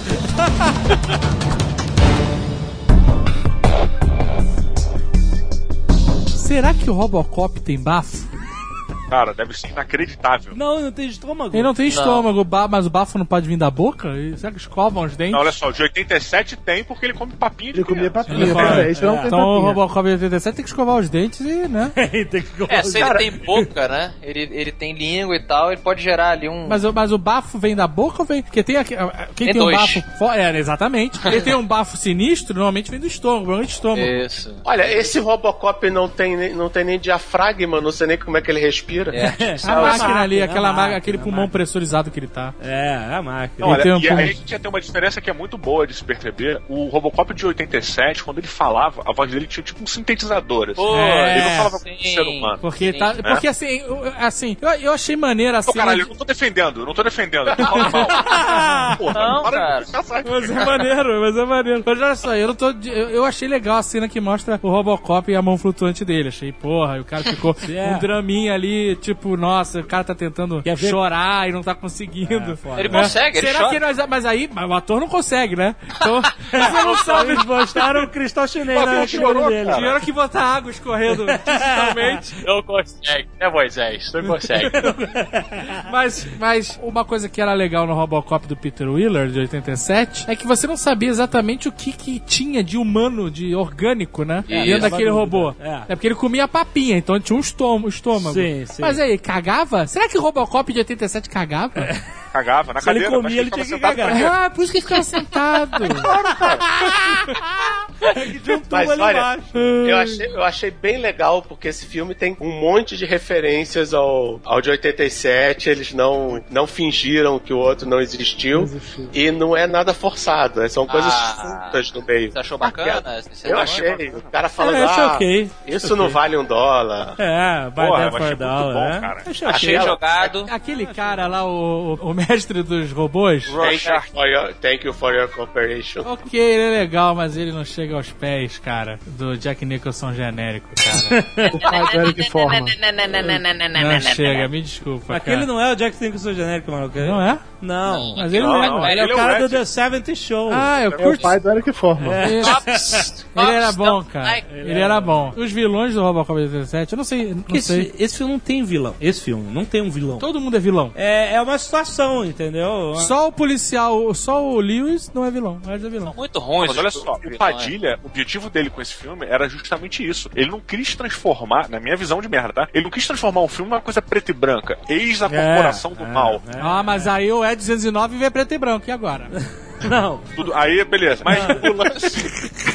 É, é, pra mim ficou bem nítido isso. Então, assim, você não tendo um vilão, ele conseguiu inserir diversos elementos ali em torno. Essa pra mim é a pior parte do, do remake, o fato de não ter um vilão. Eu senti falta Porra, de ter um vilão. Mas o vilão é o executivo, o board de um homem só. É, mais ou menos. Peraí, não é preto e branco, gente? Não é, gente, não é. É que era o Steve Jobs, E, cara. e ele, e ele ainda virou responsável pela morte do Murphy. E essa parte eu não peguei. Gente, peraí, não é preto e branco? Você tem dois policiais corruptos que trabalham para o bandidinho. Que morre no primeiro momento do filme. Eles cara. não são os antagonistas do filme. Eles são os, os bandidos. Mas Eles existe. são aleatórios, eles são mais minions, cara. Eles são Gente, a minions. chefe de. A, a, a capitã da polícia do mal, cara. É corrupto, é verdade. E não aparece, ela Não, disfarça mas é bem. diferente. Não, é mas é, não cara. é. É, não é. Fica aquela coisa meio Mas certa. diferente do cara ser corrupto. Não, ela é, com Ela, certeza. ela é, isso, isso é esclarecido no filme. Mas o puta não é esse. Eu acho que faltou um vilão forte como tem no primeiro filme. No primeiro filme, o pai do Eric Forma, ele é o vilão. Ele é o retrato total do vilão. Ele matou o cara, ele é escroto, é? ele faz e acontece. E no final o Robocop quer pegar ele. Ah, e o Bob Morton também. Os caras da corporação, eles são realmente evils. Não, o vilão, o vilão. Não, o Dick Jones é o vilão. Não, Bob Morton não era. Não, É, o, o Dudu o tem razão. O, o Botker, ele é o principal vilão, tanto que o Robocop mata ele com a mão. Isso é o sinal do herói se vingando no final. Ele é o principal. Existem vilões secundários, sim. Você tem o Imperador do Mal, que é lá o... O Dick Jones. O Dick Dick Jones e tal, o Dick Jones. Então, ok, o problema é que aqui você poderia trabalhar diversas camadas de vilão, mas os vilões, o próprio Rorschach que a gente tá falando, o- que é o, o, o rei, o, o- como é que é o nome dele? Hayley Rorschach. Roger, Rorschach. O senhor das máquinas lá, o senhor É, das máquinas. ele tinha um excelente motivo pra ser um antagonista médio, porque o Robocop representa o fim do emprego dele. É. Então isso é muito legal. Porra, eu falei, bacana, vamos, vamos tra- trabalhar essa porra. Não, ele vira um, um bully, um bully É, qualquer. ele é um bully. Ele fica zoando. Zoando. Uau, estou derrubando você com meu, minhas ironias. ah, cara.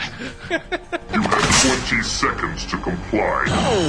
Eu achei que o, ator principal, por mais que vocês critiquem, joguem pedra, o Azaghal, Quem é o ator principal? Quem é? Vai lá, sem Google. Qual o nome dele mesmo? não preciso falar nomes pra, pra aceitar. Peter Wheeler? Peter Wheeler? Não. I have so many names. Na boa, só agora, depois de 30 anos quase que o Robocop veio, que a gente lembra o nome do Peter Ah, Wheeler. você Mas quando a gente vá. saiu do cinema, há 30 anos atrás, a gente não tinha a menor ideia que era aquele filho da puta. Você ele não era não sabia, não. Mel Gibson, ele não era ninguém, cara. Ele, Então, olha ele só, não ninguém. daqui, daqui a 20 anos, quando esse Joe Kinnaman, que é o Robocop, que você É. não sabe o nome, Fica fazendo Fúria de Titãs fizer 3. algum programa merda no Discovery Channel sobre armas ou qualquer babaquice assim, vamos ver se você vai lembrar. Esse é o Robocop, porque o Peter Wheeler, ele pode fazer qualquer programa bosta na TV, cara. Você bate o olho e você fala, Robocop.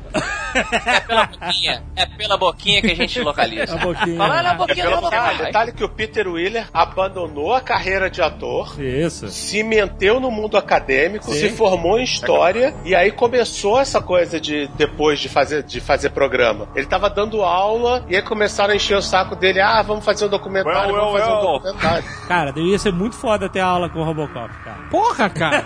Ah, não, cara, não, não. Fala sério, o Robocop Tu ficava é um francês, a mão cara. assim, ó. Bico.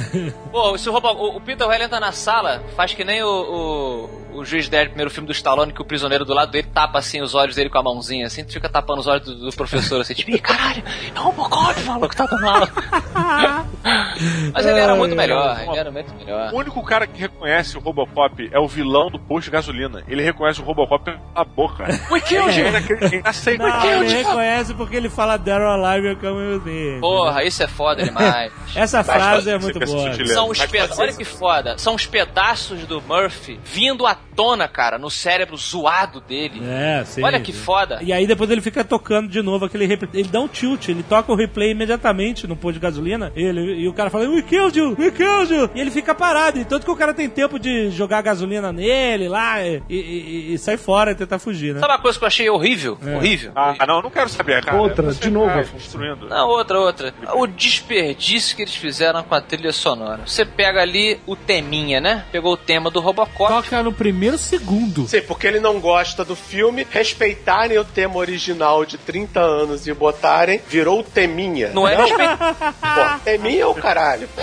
Ele pegou lá o tema. é, Eu digo teminha porque ele não pegou o tema completo. Entendeu? Ele não se deu nem ao trabalho. Ele pegou só o riffzinho da guitarra ali. pá, pá, pá, tá, tá, mudou um pouquinho. Aí, puto, porra, maneiro. Eles vão fazer o quê? Vão construir uma trilha incidental toda retrabalhada em cima do que o Basil Polidori fez. Não. A trilha do Robocop é uma trilha totalmente genérica. Totalmente genérica. Você não lembra de nada. Eu não lembro de A nada. trilha orquestrada, ela não marca nada, além de ela não marcar com um tema próprio, que na minha opinião seria muito melhor, é melhor você cair queimando, tentando voar alto, do que você ficar no chão se arrastando. Então tenta criar uma porra de um tema novo pro Robocop. Não, pegou o tema velho, já começou a se comparar a partir daí, e o resto você não constrói. As cenas que, o- se você tem altos e baixos emocionais do filme, ou altos de emoção e que seja, de, de ação, a música não acompanha nenhum desses atos, cara. Ah, eu Nenhum. concordo com você que a trilha sonora não é legal. A, a emoção atrapalha o controle. A trilha sonora não é legal. Não dá pra acompanhar, não dá. É, eu vou dizer isso, a gente. a- a- Toda vez que tinha emoção, o violeiro perdia o ritmo, não lembro? Eu, eu acho que quando é um remake, quando é um remake, quando é um reboot assim, eu acho que você tem que respeitar a trilha original. O meu grande problema com Man of Steel foi justamente não terem usado a trilha original e o Pessoa Robocop que toca a trilha original de cara, eu falei, ok, legal, tocaram. Exato. Que bom. Mas não é assim, você vai e toca e tá tudo ótimo. A trilha, a trilha é. É. boa porque eu toquei Cara, um se pedacinho não da toca, antiga. ia cara. ter um monte de gente reclamando. Puta que pariu, né? Tocar a trilha da Robocop, que merda. é igual Star Trek não tocar a trilha de Star Trek, cara. Mas ele Vai- tocou e ele evoluiu, Cardoso e, e Dudu. Isso que eu tô falando. Ele não tocou um pedacinho da trilha original do Star Trek e aí o resto do filme ficou.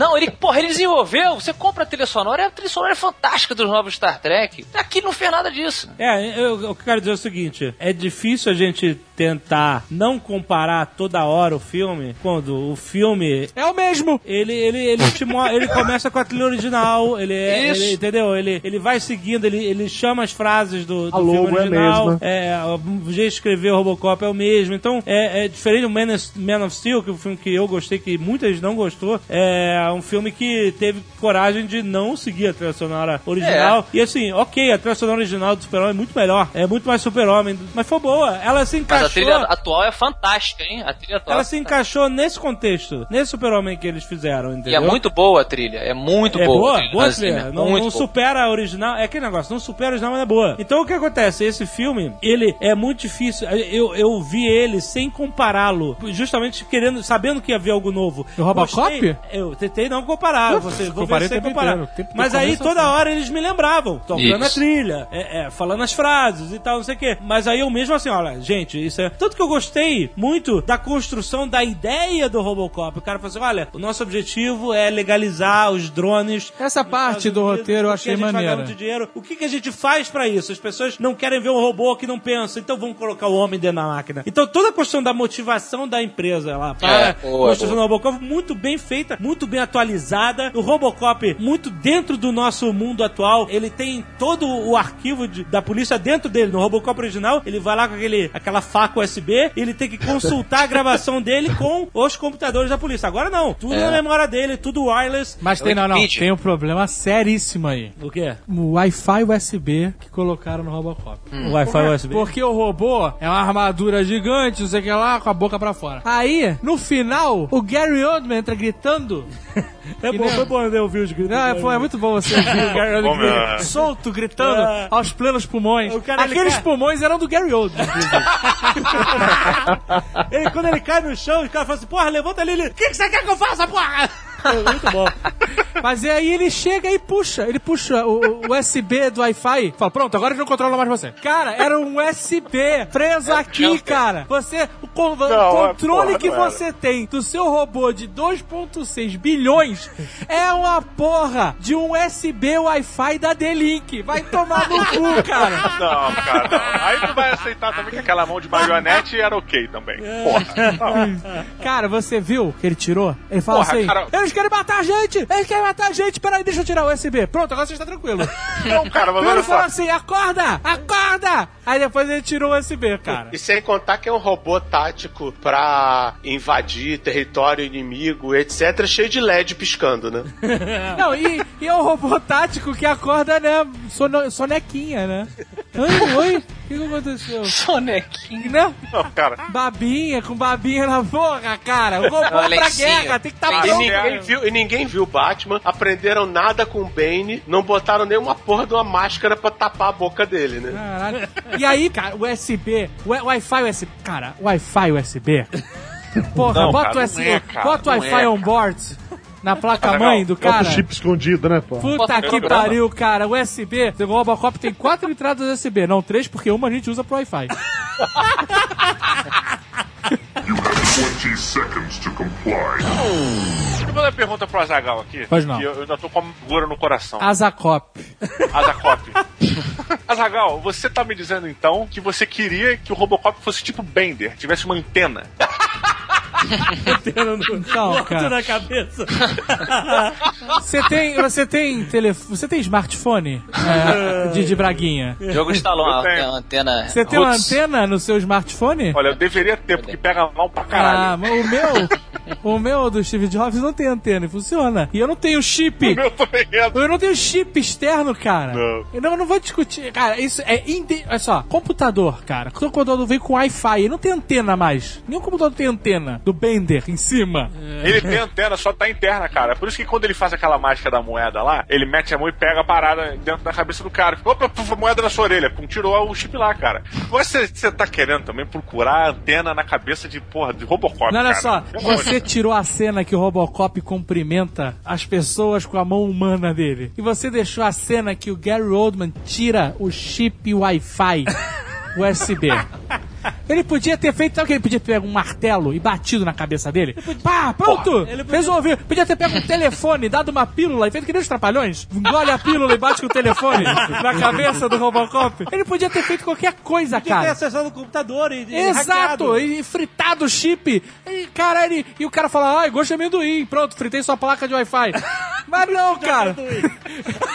É a maneira mais for dummies, cara. É que nem a porra da roupa preta do filme. Que o pessoal, não, a roupa preta tem contexto. Porque quando ele tá usando a roupa preta, é porque ele é controlado pelas corporações. Ele é caveira. Ah, meu irmão. Ele é Mas é, Ok, mas é mas verdade. então fizemos o Robocop for Dummies. É que você precisa trocar a roupa do robô pra dizer onde ele Mas está. você- Porque no mas Robocop original ele é controlado pela corporação, deixa de ser e não troca de roupa. Mas Não, vocês só, notaram que nessa hora, quando eles estão discutindo a roupa, aparece o traje original? Parece. Sim, É, sim. É verdade, é verdade. A roupa cinza, a roupa cinza inicial lembra muito o traje Se original. lembra, lembra pra caramba. Existe uma diferença substancial entre o filme de 87 e o filme de hoje. No primeiro Robocop, a semelhança do Robocop em quesito de heróis é com o cowboy. Por quê? Porque ele saca a porra da arma Sim, e sim. refaz, faz uma parada meio que cowboy gira, dá, fica igual. Programa de novo, televisão. saca? E aí fica aquela parada meio cowboy. Ninguém Nesse via isso. filme, não. Esse filme ele é tipo um ninja, cara. Por isso que ele tá de preto, cara. Porque ele é tão rápido, ele faz tudo mais rápido, ele é ágil, ele vira. Ele não precisava nem atirar, cara. Ele precisa, ele precisa só bater nas pessoas. Podia estar com a katana. A katana é a laser. Deixa eu comentar. Cara, deixa Ele podia usar um lightsaber. Olha que foda.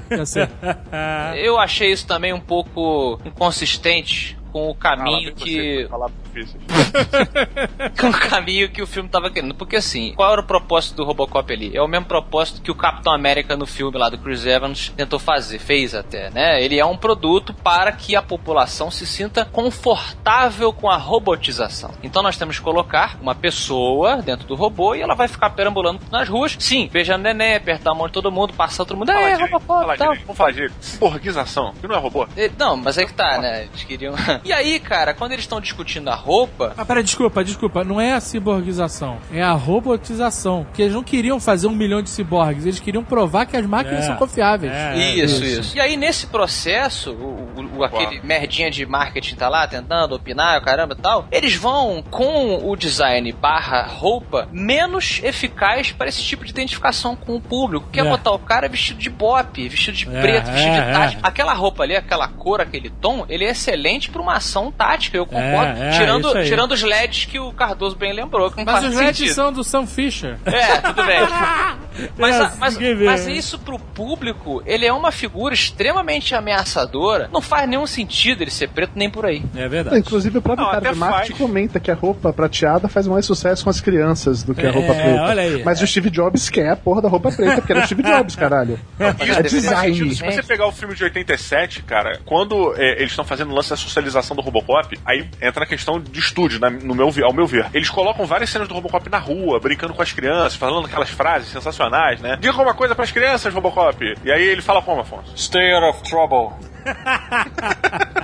E aí, ele, os usam muito essa- essas cenas externas, mostrando essa parte social do Robocop, que nesse filme, cara, a sensação que eu tenho, e que parece mesmo, é que o estúdio mandou tirar, cara. Porque não tem nada disso. Tem um Nada, tchauzinho, nada, nada. tem um tchauzinho. Ele passa a galera, é, cadê? Passou? Não vi? Ih, cadê? Pô, mas, cara, é- aí entra aquela parada, tipo, aquilo ali meio que deveria ser um vestígio daquelas cenas, algo que É. complementaria uma outra sequência, e como, porra, sozinho não vai fazer tanta diferença, deixa essa porra aí e vambora. Já tá aí, vambora. Agora, pra mim é, é cara, tipo, é parece, pobre, tipo, é medíocre. cara. Fala, fala, Diogo, é medíocre.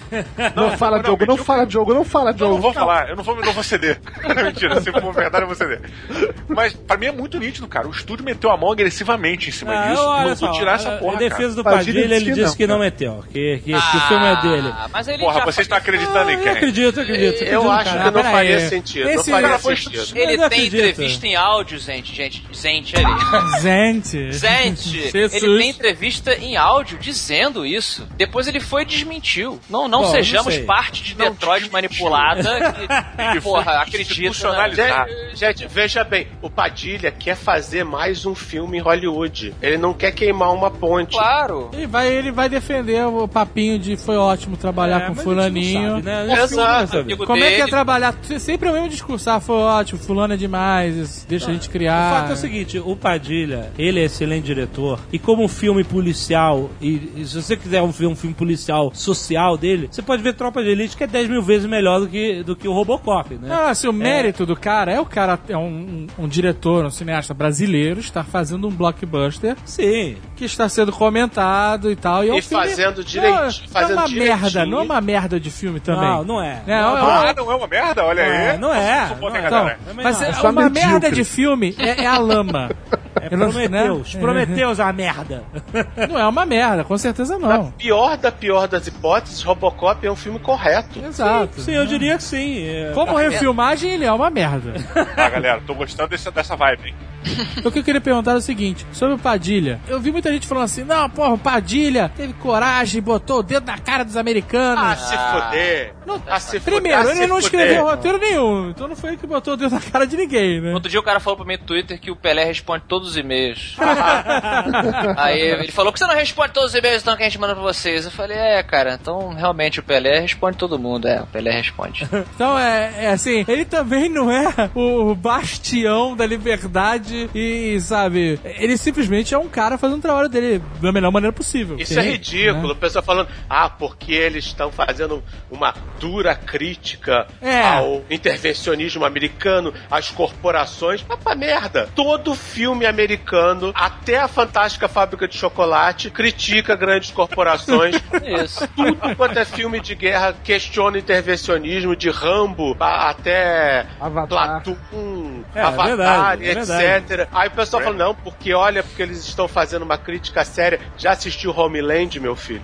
É, então. Já assistiu Battlestar Galáctica? House of Cards. Out of Cards, pô. Então. Battlestar Galáctica, 5, 6 anos atrás, quando os Já. heróis apelaram pra Homem-Bomba. É, verdade, é verdade. é Porra, verdade. uma das grandes vantagens do capitalismo americano é que ele sabe ser crítico de si mesmo. Não tem essa coisa de, oh, não, não vou me criticar porque isso é feio. Não, uma parte da sociedade americana se critica abertamente e ninguém morre por causa disso. Então o Padilha não fez nenhuma crítica terrível, ó. Porque ele mostrou É, os não- robôs no Iraque. É, não foi nenhuma denúncia, né, cara? É. Não foi nada inédito. Não é o Wikileaks, ele não é o, Julian, o Julian Assange, né, cara? E olha só que Até- loucura. Olha só Até porque o Wikileaks, me desculpa, mas quem viu quebra de sigilo 20 anos antes de Wikileaks já vinha mesmo tipo de denúncia. E não passa também essa crítica pros americanos como passaria pra cá, então não tem esse efeito. Você tem relatos de pessoas que estão assistindo o filme do Robocop que no discurso final do Samuel Jackson batem palma. Várias pessoas comentando isso, estrangeiros Entenderam. falando que, os- que nego- é que não entendem. Tipo, quando eu ele fala fosse a- América é o melhor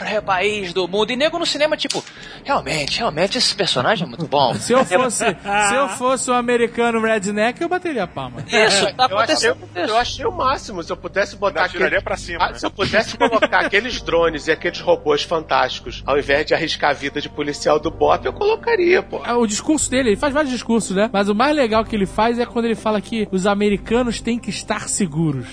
Né? Os americanos têm que estar seguros. Essa é a coisa mais importante. Isso, é, isso sim é uma parte, um- uma parte do roteiro bem maneira. Que dá aquela criticada que muita gente não entende, não pega. Mas Não muita pega. gente também entende e pega. E, e é maneiro. Eu, eu só acho que esse é o único momento do filme que me fez, assim, não dar o Oscar pra Robocop. pro novo Robocop.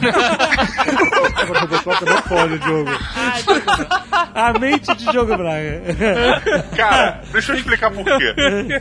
Eles estão colonizando a Terra com seus robôs, né? Ou seja, se você colonizou todos os seus inimigos, o seu país, em teoria, não corre perigo. Mas tudo bem, vamos seguindo. Aí, eles começam a entrar numa loucura de que eles precisam ter uma força policial melhor, porque, em teoria, a força policial deles não está dando conta. Não, não querem ter Só uma força que- policial menor. Calma. Eles querem vender Calma, robô, aí- cara, no mercado Calma, interno. cara. Deixa eu explicar. Quando você vê em 1987 a justificativa do Robocop para a velha Detroit, você olha Detroit, Detroit é um lixo. Detroit é Blade Runner, cara. É, é mendigo, prostituta, prostituta É. matando uma, depois ela vai, rouba do outro, e o outro rouba do outro. É um inferno, cara. É a cadeia É. evolutiva da, da bandidagem, sabe? É, é. E aí, quando você vem pra esse filme, Não é assim. não existe justificativa para um Não, robô não é. policial, cara. Exato. Não, Não não, é, tem você não perigo vê- naquela cidade, Você não cara. vê a- a- o perigo da cidade, você não vê a violência da cidade. É isso que eu falei, que o filme Mas olha é só. mostrado, essas coisas são mostradas no PowerPoint do Samuel Jackson, em vez de mostrar na tua cara. Mas olha entendeu? só, é importante ser dito o seguinte: a percepção de violência urbana para um americano ou para um europeu de primeiro mundo é muito diferente da percepção de violência urbana nossa, hein? Sim, claro. Então, às vezes, um cara assaltar a quitanda ou roubar Olha um aí. carro em frente ao Florida Mall é crise nacional, enquanto isso pra gente é sexta-feira, malandro.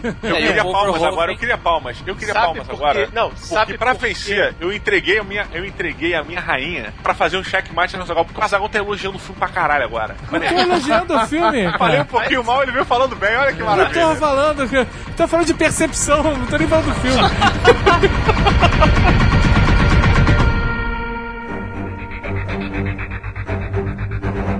Existe um ponto também interessante no Robocop de 87, que quando eles estão mostrando a cidade, né, você só vê uma podridão do caralho. Quando você vai ver o Robocop vai voltar à casa dele para visitar o seu passado, cara, desculpa, mas aquele maluco era corrupto. A casa dele é muito foda, cara. cara, uma, lareira inacreditável na sala, cara. Olha só, a pagar. o Robocop original, como eu falei, não é só obra-prima e, e- e livre de falhas. Tem um furo inacreditável no Robocop que eu tava vendo recentemente. Você lembra que o Robocop no final expõe o Dick Jones mostrando na gravação onde ele confessa que matou o cara do, do projeto Robocop lá? Ah, eu tive que matar ele porque ele cometeu um erro e agora eu vou acabar com o erro dele, sabe? Ele, ele, é isso que prova pros outros executivos que ele era filho da puta. Então, você sabe que antes, quando ele fala isso, no dia seguinte, o, o Boddicker, que era o, o- o vilão lá, que era braço criminal do Dick Jones, visita ele no escritório. O Dick Jones dá um esporro nele e fala assim: Porra, você falou pro Robocop de mim. Você ligou, você me ligou a você. É, você não sabe que ele é um androide, que ele é um ciborgue, ele grava tudo que ele fala, vai ser usado como prova. E o cara no dia anterior, ele mesmo disse pro Robocop que mandou matar o cara, entendeu? Então o Mas é filme genial, tem, é tem, tem furo, isso é furo de roteiro. É um furaço, sabe? Ah, isso é um furo de roteiro e é um furo do vilão, que é aquela clássica brincadeira, né? Que o vilão sempre conta os seus planos mais secretos. Porra, ele manda um DVD pra falar: Olá, rapaz, você vai morrer agora por minha culpa. E o cara explode a casa e a polícia não vai achar aquele DVD ali? Mas é. é. uma comédia, galera. Eu sei. Aí agora comédia. justifica por qualquer outra coisa, cara. Não, porra, Mas não é claro, a própria casa do Murphy que você tá falando, de novo, é, eu fiquei lembrando que o Paul Verhoeven não é americano, obviamente, né? A descendência dele é, é germânica ali. Holandês, então, é. Holandesa, perdão. Então ele somou isso à paródia que ele queria fazer dos Estados Unidos, então você tem ali realmente repre- uma representação. Você tem a visão holandesa dos Estados Unidos. É. É a visão holandesa caricata. dos Estados O Unidos. filme, ele... Sátira holandesa. né,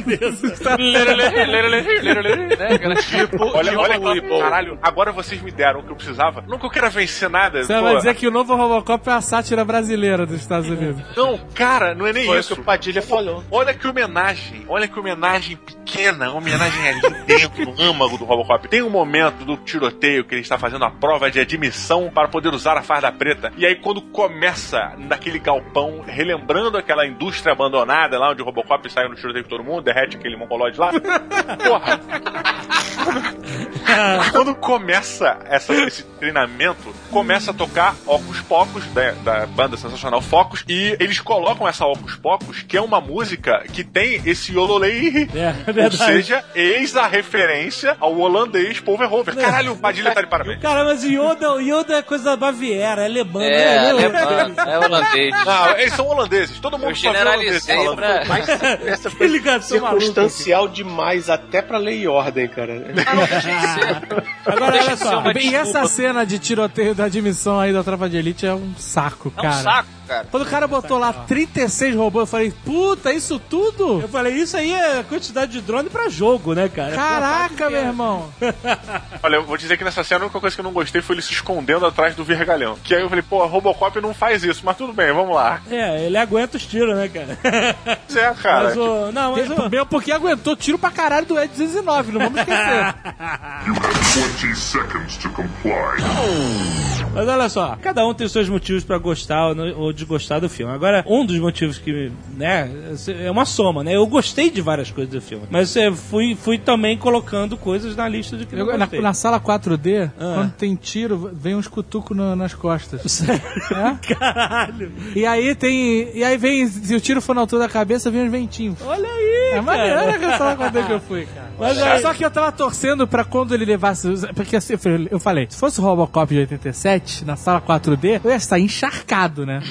E toda vez que alguém Aguinha. morresse, eu tenho que voar água, né? né, né. É, exatamente. E é isso que eu quero perguntar pra vocês. Uma das piores coisas desse filme pra mim foi o anticlímax do final. Puta, que final. foi muito anticlimático aquele final no terraço, né? Pô, o Michael Keaton vira o vilão. Tipo, ele É, tava na boa, ele, tava, ele tinha um pensamento estratégico, de repente no final ele. Olha aqui, se eu pegar essa arma e apontar pra tua família, tu não pode fazer nada. É, perdeu a linha foda, né, cara? Porra, cara. Aí.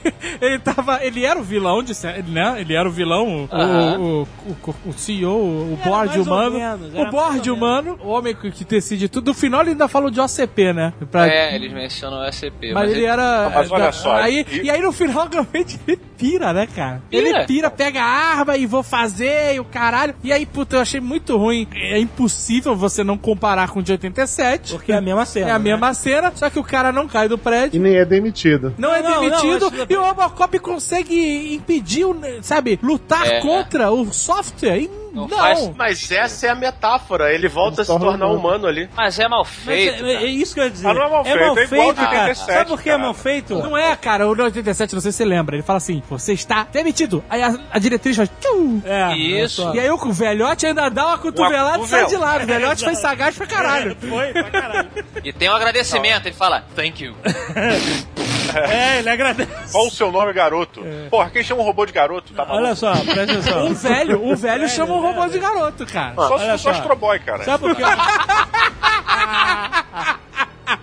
Sabe por que eu achei mal feito? Porque você vê que ele não consegue levantar o braço e justamente aquela parada de diretriz lá tava a mesma cena, né? Só que você não vê nenhum tipo de conflito interno dele. Você não vê ele lutando contra o software. Você só vê ele com o braço travado. Olha a metáfora. O braço que ele levanta pra tirar é o braço humano, é a mão dele, ok, mano. Olha ok. a metáfora. Puta, O braço mas que fraco. sobrou. Sabe como é que ele desenvolve? Ah, você só precisa de um pouquinho de força de vontade. Dá, Pois é. sabe? Não, não, Ele- não. Pô, não, não. Ah, levanta o Existe- braço e outro cara ainda tira junto. Foi muito anticlimático isso, Deixa eu cara. fazer uma, defe- uma defesa. Cara, existe uma construção, ao meu ver, de merda, existe uma construção muito bacana nessa parte que leva justamente pra esse momento. O Robocop, essa, essa busca final por esse último vilão maluco que aparece do nada, que eu concordo com vocês, tem uma humanização dele aí. Você vê nesses tiroteios iniciais o Robocop se desmaquinarizando. A partir do momento quando ele vai e tira o braço, ele mesmo arranca o próprio braço dele. Ele arranca o braço que é a máquina. Isso aí é. Ou seja, ele vai deixando futuro, pedaço. Exterminador do É, futuro já 2. fazia isso há Nada 20 demais. anos atrás. Ele, olha só, ele, é- ele recuperar a humanidade é muito mais forte quando ele tá todo robozão com dopamina 2%. E aí ele, ele começa, né, a, investigar o próprio crime, da- do, do próprio homicídio. E aí volta pra delegacia e fala com o Lewis. Aí, tu vai gostar de ver isso? Ali tá mostrando muito mais humanização da parte dele do que um, bracinho ali que vai não vai, cara. E tem uma coisa também, de novo voltando à cena da, da escada do E209, você pode botar isso de uma maneira que seja interessante em termos de roteiro. O filme original, como a gente citou, quando você, você chega nesse desse momento, você como espectador, você tá assim, caralho, meu irmão, como é que vai ser resolvido isso? Porque o cara tem ali um impedimento que não tem como ele matar o cara. E você foi pego nessa. E agora? O que, que o Robocop vai fazer? E quando o cara fala, você está despedido, você tipo, puta, Não pensei nisso. Demitido. não pensei nisso. é uma Demitido, solução demitido. simples e fantástica. Não é um Deus Ex Machina. Ele plantou pra você.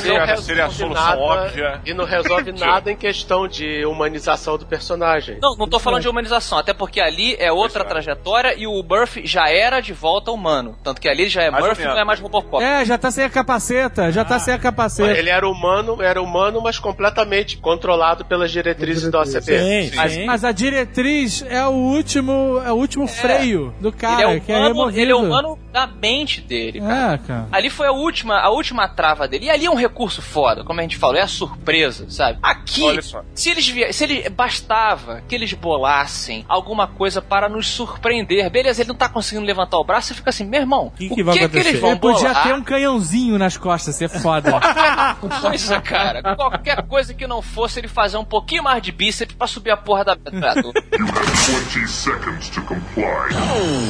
Eu vi esse filme com a mente aberta. Eu falei assim, não vou comparar com o Robocop, apesar de ter toda hora, tem a musiquinha e tal. Eu já falei isso várias vezes aqui no, no programa. Mas o que acontece? Quando terminou, eu falei assim: se esse filme não se chamasse Robocop, se fosse é, tira de metal, qualquer merda assim. Robobop, achar- Robobop. Ro- Eu ia achar um Robobop filme. bom. Eu ia achar um filme mediano por causa dessas coisas. De eu não ter me identificado com a armadura preta dele, ter achado ele coisa, por esse final assim, é, é xoxo, é, sem surpresas e nada. Não, não que eu queria. não- eu não queria um plot twist, sabe? Mas foi um final, sabe, nada demais previsível. Simplesmente levantou o braço e atirou. Por outros motivos, como ah, aquele negócio, você não vê a emoção das pessoas, você vê tudo no PowerPoint e tal, não sei o quê. Apesar de ter gostado de vários pontos. Aí o que acontece? Depois de analisar analisar tudo isso friamente, sem comparar com o filme anterior, durante a projeção, quando termina tudo, você empacota essas emoções que você teve vendo no filme, aí sim eu pensei no primeiro filme e falei assim: é, é muito melhor do que esse. E aí eu falei, e aí eu falei assim: na minha opinião, o único filme que existe do Robocop é o, é o original. Entendeu? Por quê? Porque esse não me trouxe nada demais. As cenas de ação foram cenas commodities, foram cenas que, que, que não, não trouxeram nada de inovador, nada de legal. Aí como eu acabo pensando, poxa, esse filme tem críticas, tem um, um,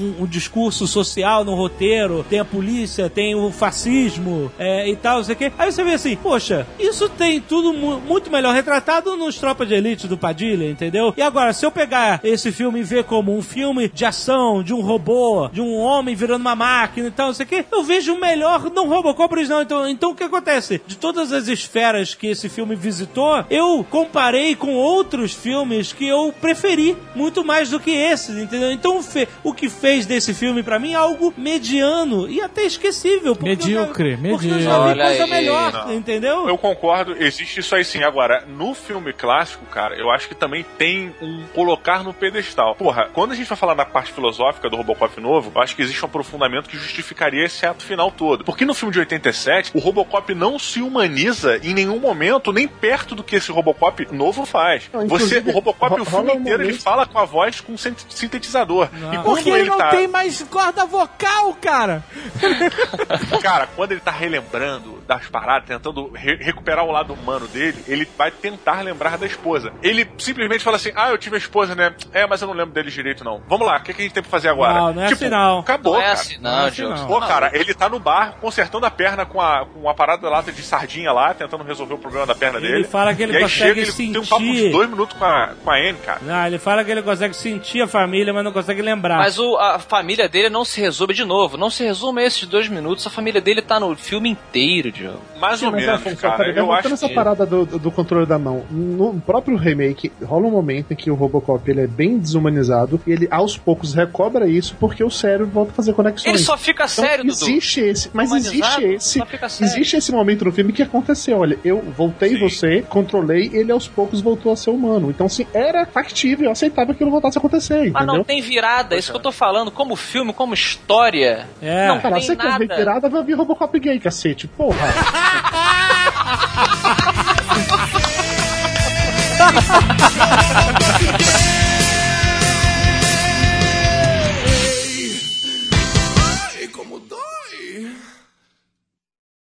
Este Nerdcast foi editado por Radiofobia, podcast e multimídia.